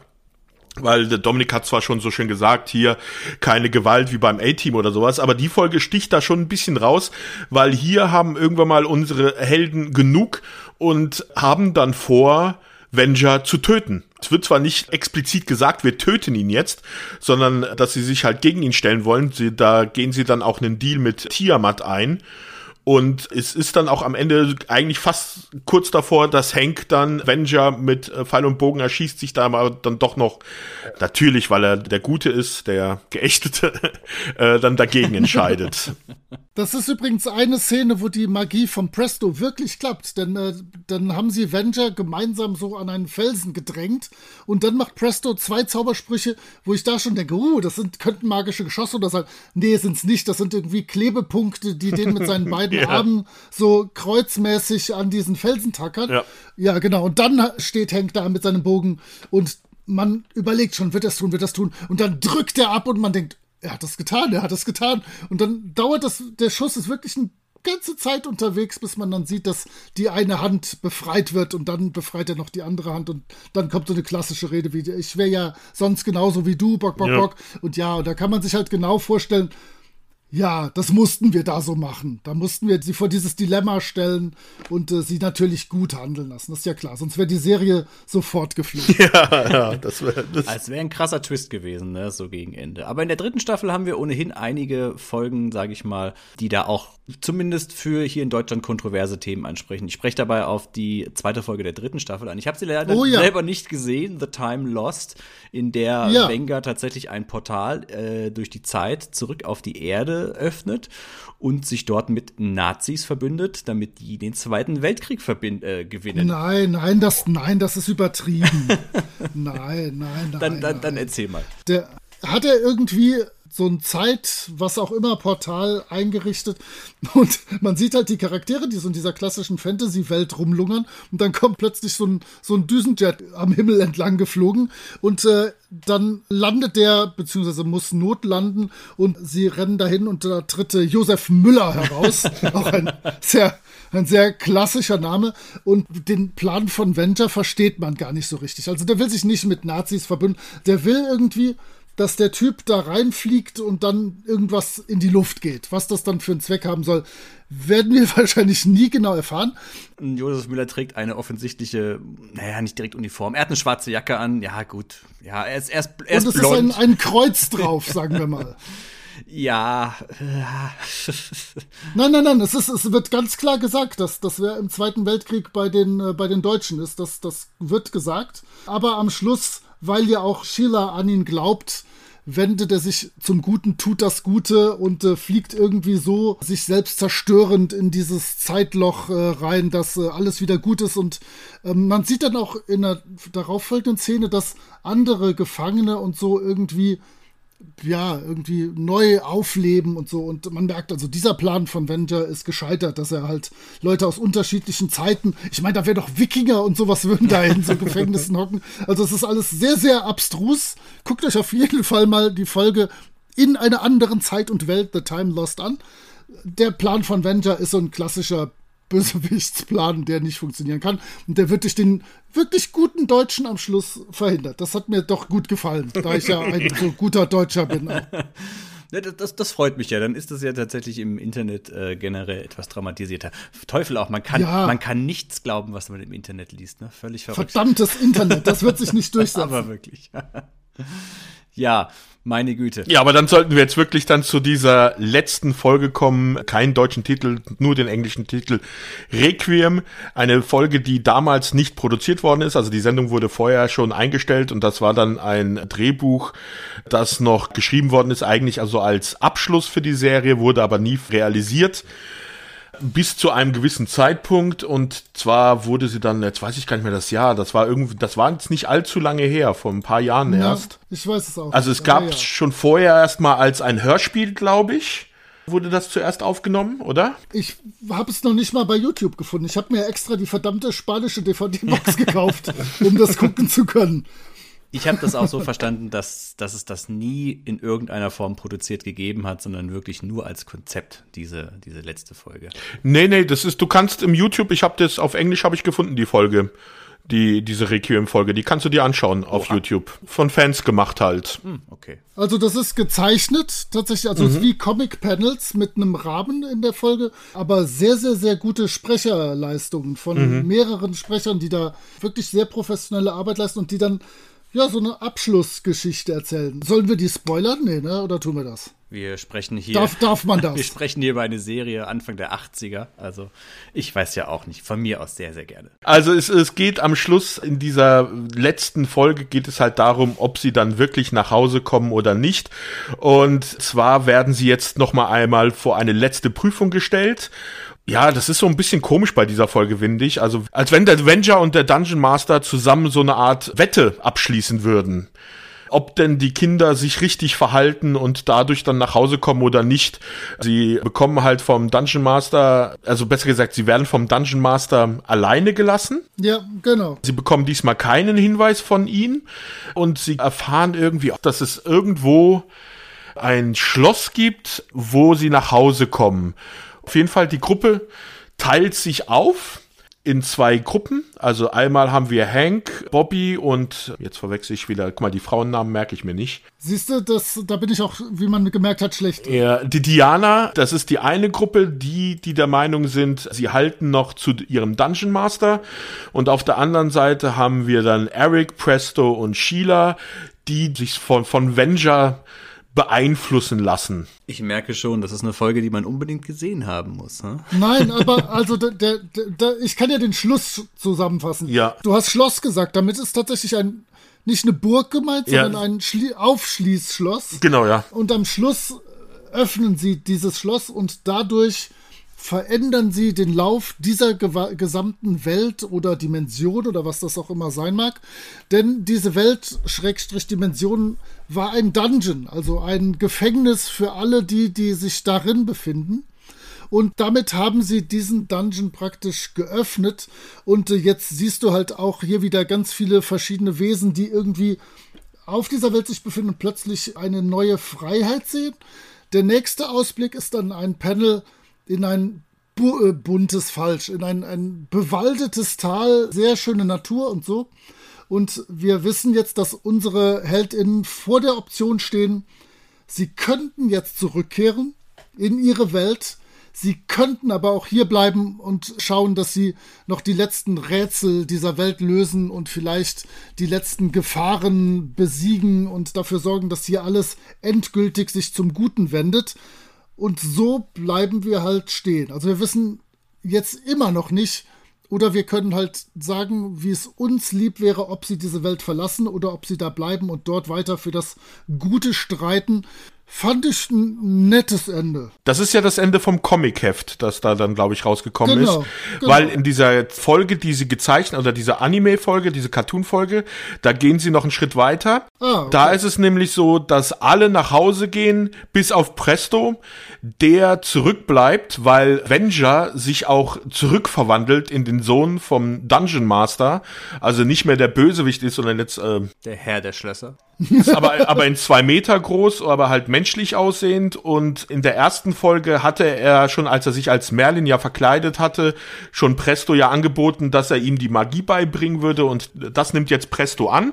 Also er bleibt zurück mit Juni in dieser Welt, um dann unter ich weiß gar nicht, wie Venger dann heißt, wenn er nicht mehr Venger ist, aber unter ihm dann richtige Magie zu lernen, während der Rest dann nach Hause geht. Oh, schön, das Ende kenne ich nicht. Das muss ich hm. mir gleich im Anschluss ansehen. Da gefällt mir tatsächlich die andere Fantheorie sehr viel mehr, in der es heißt, dass die Kinder in Wahrheit alle ums Leben gekommen sind bei einem Rollercoaster-Unfall.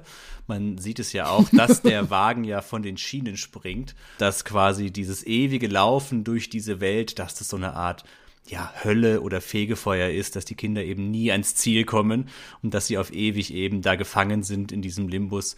Und es wird auch noch darin begründet, dass ja am Ende jeder Folge sieht man ja den Vergnügungspark er ist komplett dunkel, es ist niemand mehr da, er ist abgesperrt, alle Leute sind gegangen, irgendwas Schlimmes ist da passiert. Oder dass es so eine Art Jacob's Ladder ist, also äh, das, was sie sich vorstellen in der Zeit, in der sie gerade am Sterben sind. Das ist extrem gruselig, ja. Das sind, dann so die, das sind dann die Theorien, auf die man dann so kommt, wenn man mal die 40 überschritten hat, ne? Und in allem einen tieferen Sinn sucht.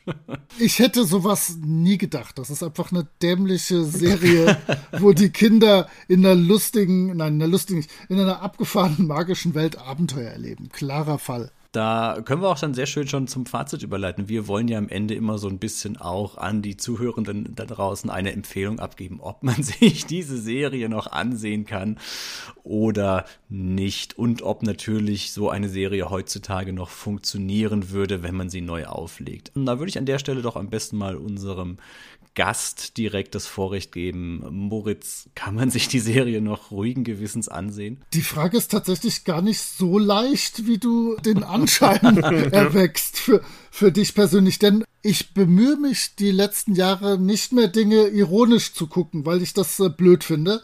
Wenn ich Dinge gucke, dann hoffe ich, dass ich da tatsächlich wirkliches Vergnügen dran empfinde und irgendwie amüsiert werde.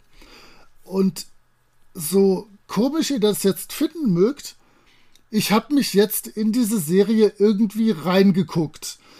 Die beginnt schwach, die Hintergründe sind echter Schrott. Es ist kein vernünftiges Worldbuilding. Die Kinder sind eigentlich überhaupt keine Identifikationsfiguren für mich, schon seit 100 Jahren nicht mehr. Die Abenteuer sind zu Beginn total Monster of the Week und das Monster ist auch noch immer dasselbe. Das ist also ganz grauenhaft.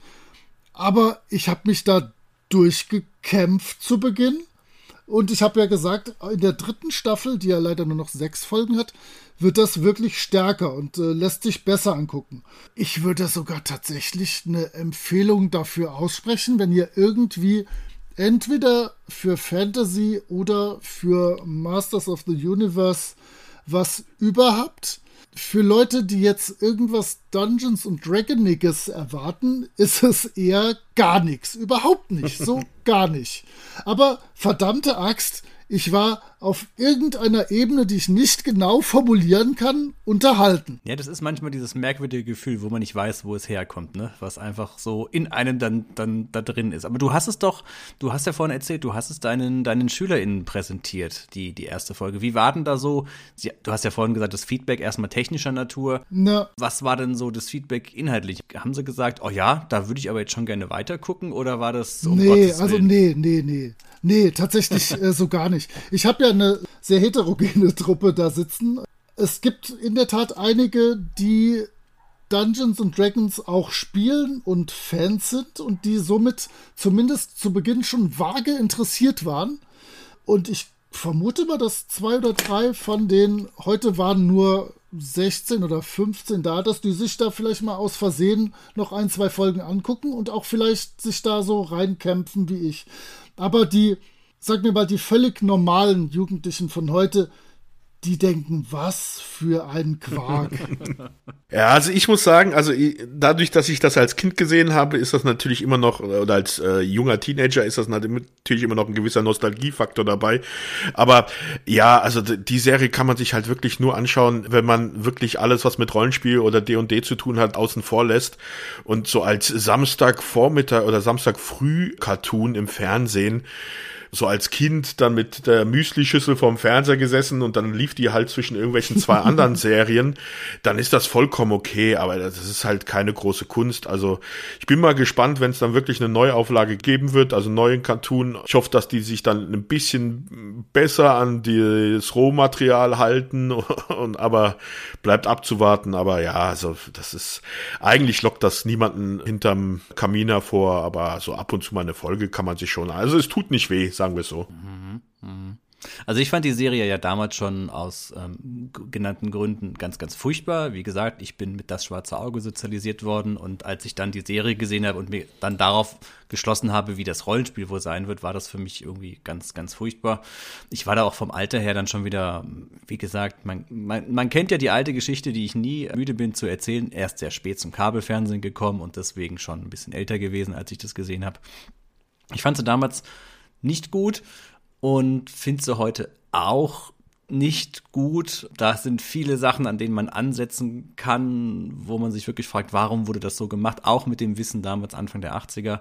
Aber der Moritz hat gerade was Schönes gesagt und da geht es mir auch so. Ich versuche auch Sachen heutzutage gerne einfach mal unironisch zu gucken und wirklich einfach mal die Sachen so hinzunehmen, wie sie sind und einfach mal zu sehen, okay, welche Geschichte wird denn da erzählt.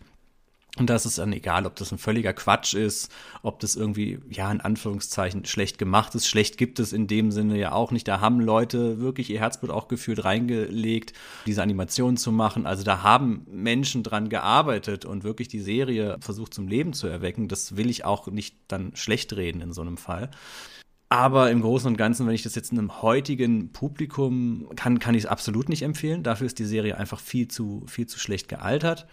Aber zu sehen, was sie, was sie sein wollte, was sie transportieren wollte, das kann ich mittlerweile auch sehr gut unironisch und da kann ich dann auch entsprechend Spaß haben. Dann ist es auch okay, wenn dann äh, Tiamat durch einen Teppich ähm, in ein Loch in den Boden fällt und so weiter.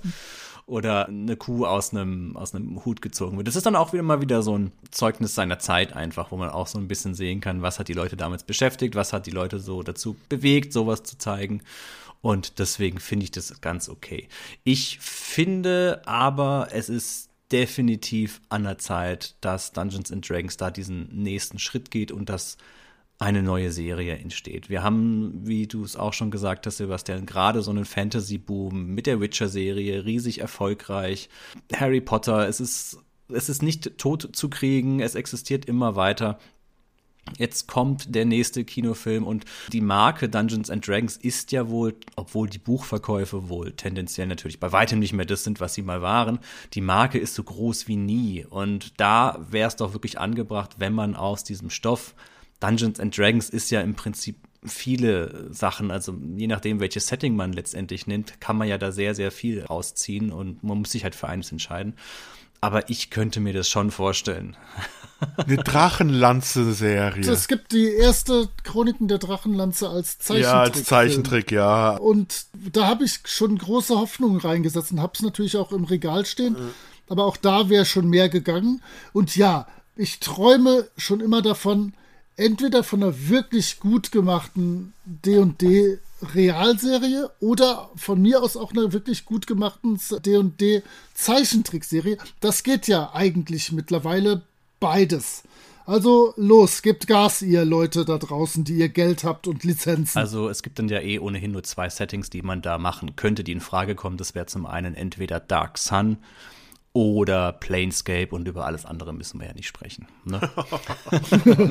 Dark Sun wäre ich auch sofort dabei. Da würde ich auch Drehbücher schreiben. Das wusste ich, wunderbar. Ach, so ein paar schöne Ravenloft-Geschichten wären doch auch ganz schön. Ach, geh mir mit dem Emo-Kram weg. Ravenloft war ja tatsächlich ganz klassisches Vampir-Ding und es würde heute tatsächlich in eine ganz andere Kerbe gehen, wahrscheinlich. Ja, stimmt. uh, ja, äh, ja, wie heißt das? Wie hieß er? Zarovic oder sowas? Ich weiß gar nicht mehr, wie er heißt genau, bei Ravenloft. Strat von Zarovic. Ja, dann als, als Emo, äh, oh mein Gott, Hilfe, nein. macht es nicht, bitte, macht es nicht. Und in die Jetztzeit bitte transportiert und das Ganze dann eben in einer kleinen, kleinen Vorstadt in Amerika irgendwo, ja. Oh mein Gott.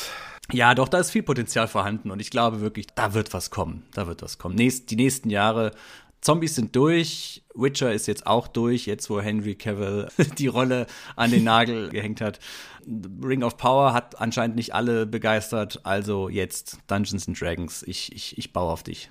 Das nächste große ja, Ding. Vielleicht kommt der Film ja gut. Die nächsten zehn, die nächsten zehn Jahre Dungeons and Dragons Derivate. Das neue Marvel. Das neue Marvel wird D&D, definitiv. Mutig, aber okay. Mutig, aber okay, in Klammern, du Trottel. Sollen wir das auf deinen Grabstein schreiben? ja, das werden da wohl schon einige draufschreiben. Da ist nicht mehr viel Platz, aber ihr könnt gerne auch. ja, Mensch. Mutig, aber okay, in Klammern, du Trottel. ja, Mensch, ich glaube, dann haben wir es doch mal für diese Episode, oder? Oder habt ihr noch irgendwas? Ich hab nichts mehr. Ihr habt nichts mehr ich bin fertig mit den Nerven. Obwohl, ja. eine Sache, eine Sache müsst ihr noch mitten reinschneiden. Ich finde es zum Beispiel großartig. Ich habe ja die A, die Rolle von Dungeon Master und B, seine wirren Hinweise schon erwähnt. Aber in einer Folge gibt sich jemand als Dungeon Master aus, ich weiß gar nicht mehr. Im Zweifelsfall ist es Venger, würde ich mal mhm. behaupten. Und die kommen ihm auf die Schliche, weil die Sprüche nicht wirr genug sind. Das finde ich super. Dann denken sie, Moment, du kannst nicht Dungeon Master sein. Wir verstehen, was du sagst. und, und genau so geht mir das die ganze Serie über. Und hey, come on, ihr könnt euch das angucken. Glaubt den beiden anderen nicht. Solange wir uns darauf einigen, dass es der Herr der Schlösser ist und nicht der Dungeon Master ist. Alles in Ordnung. Ich werde mich auch in Zukunft immer nur noch Herr der Schlösser nennen, wenn ich äh, D&D leite. Wenn du Rollenspieler das Hallo, ich bin heute Abend euer bei Herr, allem. ich bin heute Abend euer Herr der Schlösser. Bei allem. Ach, das ist natürlich großartig. Ja. ja. Auch bei, bei Cthulhu bin ich der Herr der Schlösser völlig egal. Man sollte das wirklich wieder, wieder mehr etablieren. Finde ich, finde ich nicht verkehrt. Ja. Mensch, Moritz, dann bleibt mir nur zu sagen, vielen, vielen Dank, dass du unser Gast warst für die heutige Folge. Es war wirklich. Wir müssen noch ganz kurz, weil du hattest es ja am Anfang an das Ende gesetzt, Moritz, nochmal für unsere Zuhörer, die dich vielleicht nicht kennen, wo sie dich nochmal überall hören können. Stimmt. Ja, ich, ich bin der schlechteste Werbungsmacher des Universums. In den letzten drei Minuten, wo die Leute dann eh schon immer abschalten, weil sie wissen, genau, jetzt kommt die, der Werbeblock. Großer Fehler. Die haben schon weggeschaltet. Ja, also ihr könnt mich einmal Rollenspiel und Filmfremd hören im Mühlenhof-Podcast und da geht es nicht um äh, vegetarische Würstchen, sondern es geht um äh, Tim und Struppi und äh, seinen Schöpfer Hergé. Wir kämpfen uns so durch die Folgen. Die ersten sind ja, wie wir alle wissen, etwas problematisch, aber das gibt sich dann glücklicherweise relativ schnell und wir haben einfach schöne Abenteuergeschichten der 50er, 60er, 70er, 80er Jahre vor uns und kann ich empfehlen. Wir haben am Schluss immer ein Quiz, wo ich viel zu selten gewinne. Ich müsste noch öfter gewinnen eigentlich. Dann bin ich einer von zwei Leuten, die den Gruftschrecken-Podcast äh, betreiben. Da sprechen wir in jeder Folge so zwischen 30 und 60 Minuten über ein OSR-Rollenspielprodukt. OSR ist die Old School Renaissance und das sind alles Abenteuer oder Systeme, die sich irgendwie auf alte D&D-Derivate beziehen. Eine Folge, die ihr euch durchaus auch anhören könnt, wenn ihr euch nicht zwingend dafür interessiert, ist die Folge zum Rollenspielsystem Mausritter, was es mittlerweile auch auf Deutsch gibt. Das ist echt eine sehr coole Einstiegsdroge ins Rollenspiel. Kann ich sehr empfehlen. Gibt es mittlerweile eine deutsche Box. Hört euch mal die Folge an. Vielleicht äh, hört sich das für euch interessant an. Wo kann man mich sonst noch treffen? Man kann mich natürlich auf der Seifenkiste treffen. Seifenkiste sp-blogs.de, aber den Link werde ich euch da sicher irgendwo noch stiften, damit ihr den auch in die Shownotes hauen könnt. Ihr trefft mich bei Twitter unter glgnfz. Ich muss es glücklicherweise niemals aussprechen. Ihr trefft mich bei Mastodon unter dem gleichen glgnfz rollenspiel.social. Moment mal, heißt der Bergkönig in deinem Abenteuer nicht auch so?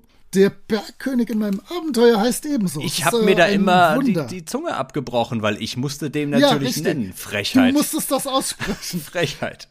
Es stimmt, ich, ich könnte da auch noch ein bisschen die Werbetrommel rühren. Gerade Ende 2022 kommt Swords and Wizardry raus bei System Matters. Ein oldschooliges, klassisches OSR-Rollenspielsystem.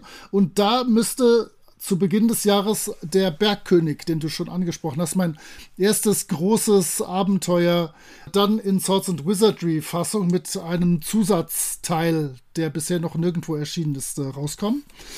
Wo kann man mich sonst noch treffen? Wisst ihr doch was? Also ihr solltet definitiv zum Gratis-Rollenspieltag gehen, der nächstes Jahr Gratis-Rollenspieltage sind. Und geht mal auf gratisrollenspieltag.de und schaut genau. Ich glaube, es geht vom 18. bis 25., wobei am 25. dann der Tag sein dürfte, wo in den Läden groß gespielt wird. Also der Nerd-Feiertag, der Nerdet-Feiertag schlechthin. Ansonsten, ja. Zu Gast. Wenn ihr irgendwas, irgendwas kauft, steht mein Name vermutlich drin. Genau, zu Gast bin ich öfters mal beim Retrocast, ich bin öfters mal bei Orkenspalter TV, ich war ein paar Mal beim leider nicht mehr existenten SK-Podcast. Ja, Dominik, du weißt bestimmt mehr als ich. Ich? Was soll ich denn noch wissen? Das ist ja schon eine, eine wo, riesige. Wo ich sonst noch rum, wo ich sonst noch rumhänge. Das ist ja schon mehr als umfangreiches Angebot. Ich glaube, unsere Shownotes sprengt das im Großen und Ganzen auch. Also die werden heute mal ein bisschen umfangreicher, glaube ich, wo ihr überall den Moritz kennenlernt und, und, und treffen könnt. Ja, nee, die Mausritter-Sache, also gerade den Gruftschrecken-Podcast, den kann ich auch sehr empfehlen. Da höre ich auch immer regelmäßig rein. Ich hatte auch das Gefühl, gerade mit der Mausritter-Sache, dass das ist von euch so ein bisschen losgetreten worden, dass das überhaupt ins Deutsche gekommen ist, ne? Wir haben eine relativ gute Trefferquote mit Sachen, die dann kurz später auf Deutsch rauskommen. Mhm. Das liegt aber am Benjamin, meinem Kollegen, denn ich schlage immer irgendwas vor aus der Anfangszeit der OSR, so 2006, 7, 8, wo ich halt da sehr viel an Sachen beteiligt war. Und Benjamin hat die heutige Szene im Blick und ohne den wäre ich auf Mausritter gar nicht gekommen. Oder wir haben die Principia Apocrypha besprochen, auch so ein so ein Metawerk, was sich ein bisschen mit Oldschool-Rollenspiel befasst. Und Während unsere Folge noch rauskam, erschien auch die bei System Matters und gleichzeitig noch bei Obscurati Publishing in doppelter Übersetzung. Also der, der Benjamin hat da scheinbar ein ganz gutes Näschen zu. Und wenn wir ein bisschen geholfen haben, Mausritter mit anzustoßen, dann äh, sehr gerne. Ja, das ist eine tolle also, Sache. Ihr habt bei dem Gruftschrecken-Podcast nicht nur ein wunderschönes Intro, was mich immer wieder zum Lachen bringt. Oh, das es, ist so gut. Weil es wirklich sehr, sehr schön ist und thematisch großartig passt und auch zu euch passt. Ich finde es auch immer sehr schön, wenn ihr die Abenteuer beschreibt, dass ihr euch dann da immer einzelne Räume herauszieht und die so ein bisschen besprecht. dass ihr nicht einfach durch den gesamten Dungeon geht, dass es so ein komplettes Sightseeing ist, sondern ihr nehmt wirklich die die Highlights so ein bisschen raus, eure persönlichen Highlights. Manchmal auch die Lowlights. Ja, ja, oder auch eben Sachen, wo er sagt, naja, das war jetzt nicht ganz so toll. Aber das finde ich, finde ich immer sehr angenehm, weil ihr bringt auch immer schön so ein paar Absurditäten, die in dem jeweiligen Raum sind. Ja, hebt die, hebt die so ein bisschen hervor oder gebt gleich so, ich sag's mal, Adventure Seeds dazu, dass ihr auch schon mal sagt, was man da noch so draus machen könnte, wie man den Raum noch erweitern könnte. Und das gefällt mir sehr gut. Ja. Sehr gut. Vielen, vielen Dank. Ja, dann ähm, setze ich zum zweiten Mal an, was jetzt die Verabschiedung angeht. Warte, uns fällt sicher noch was ein.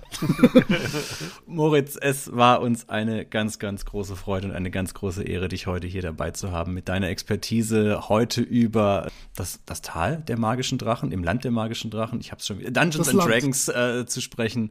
Ohne dich hätten wir diese Reise mit Sicherheit nicht so bravus bestehen können, ohne so einen guten Herr der Schlösser, der uns hier heute durchgeleitet hat. Vielen herzlichen Dank nochmal. Und die letzten Worte, ja, wie macht man das? Ich will jetzt den Sebastian nicht übergehen. Hey je, jetzt, jetzt bin ich in der Ich habe nichts zu sagen. Ich bin, macht ruhig. Also ich bin, tschüss, bis zum nächsten Mal, sage ich schon mal. okay, dann würde ich trotzdem gerne dem Moritz die allerletzten äh, Abschlussworte äh, überlassen und verabschiede mich auch schon mal. Ja, äh, super, danke. Vielen Dank dafür, dass ihr mich völlig freiwillig eingeladen habt, ohne dass ich da bei Twitter irgendwie äh, großartig nerven musste und dass ihr tatsächlich diesen todesmutigen Ritt auf der Geisterbahn mit mir geritten seid. Das war ein Träumchen. Ciao.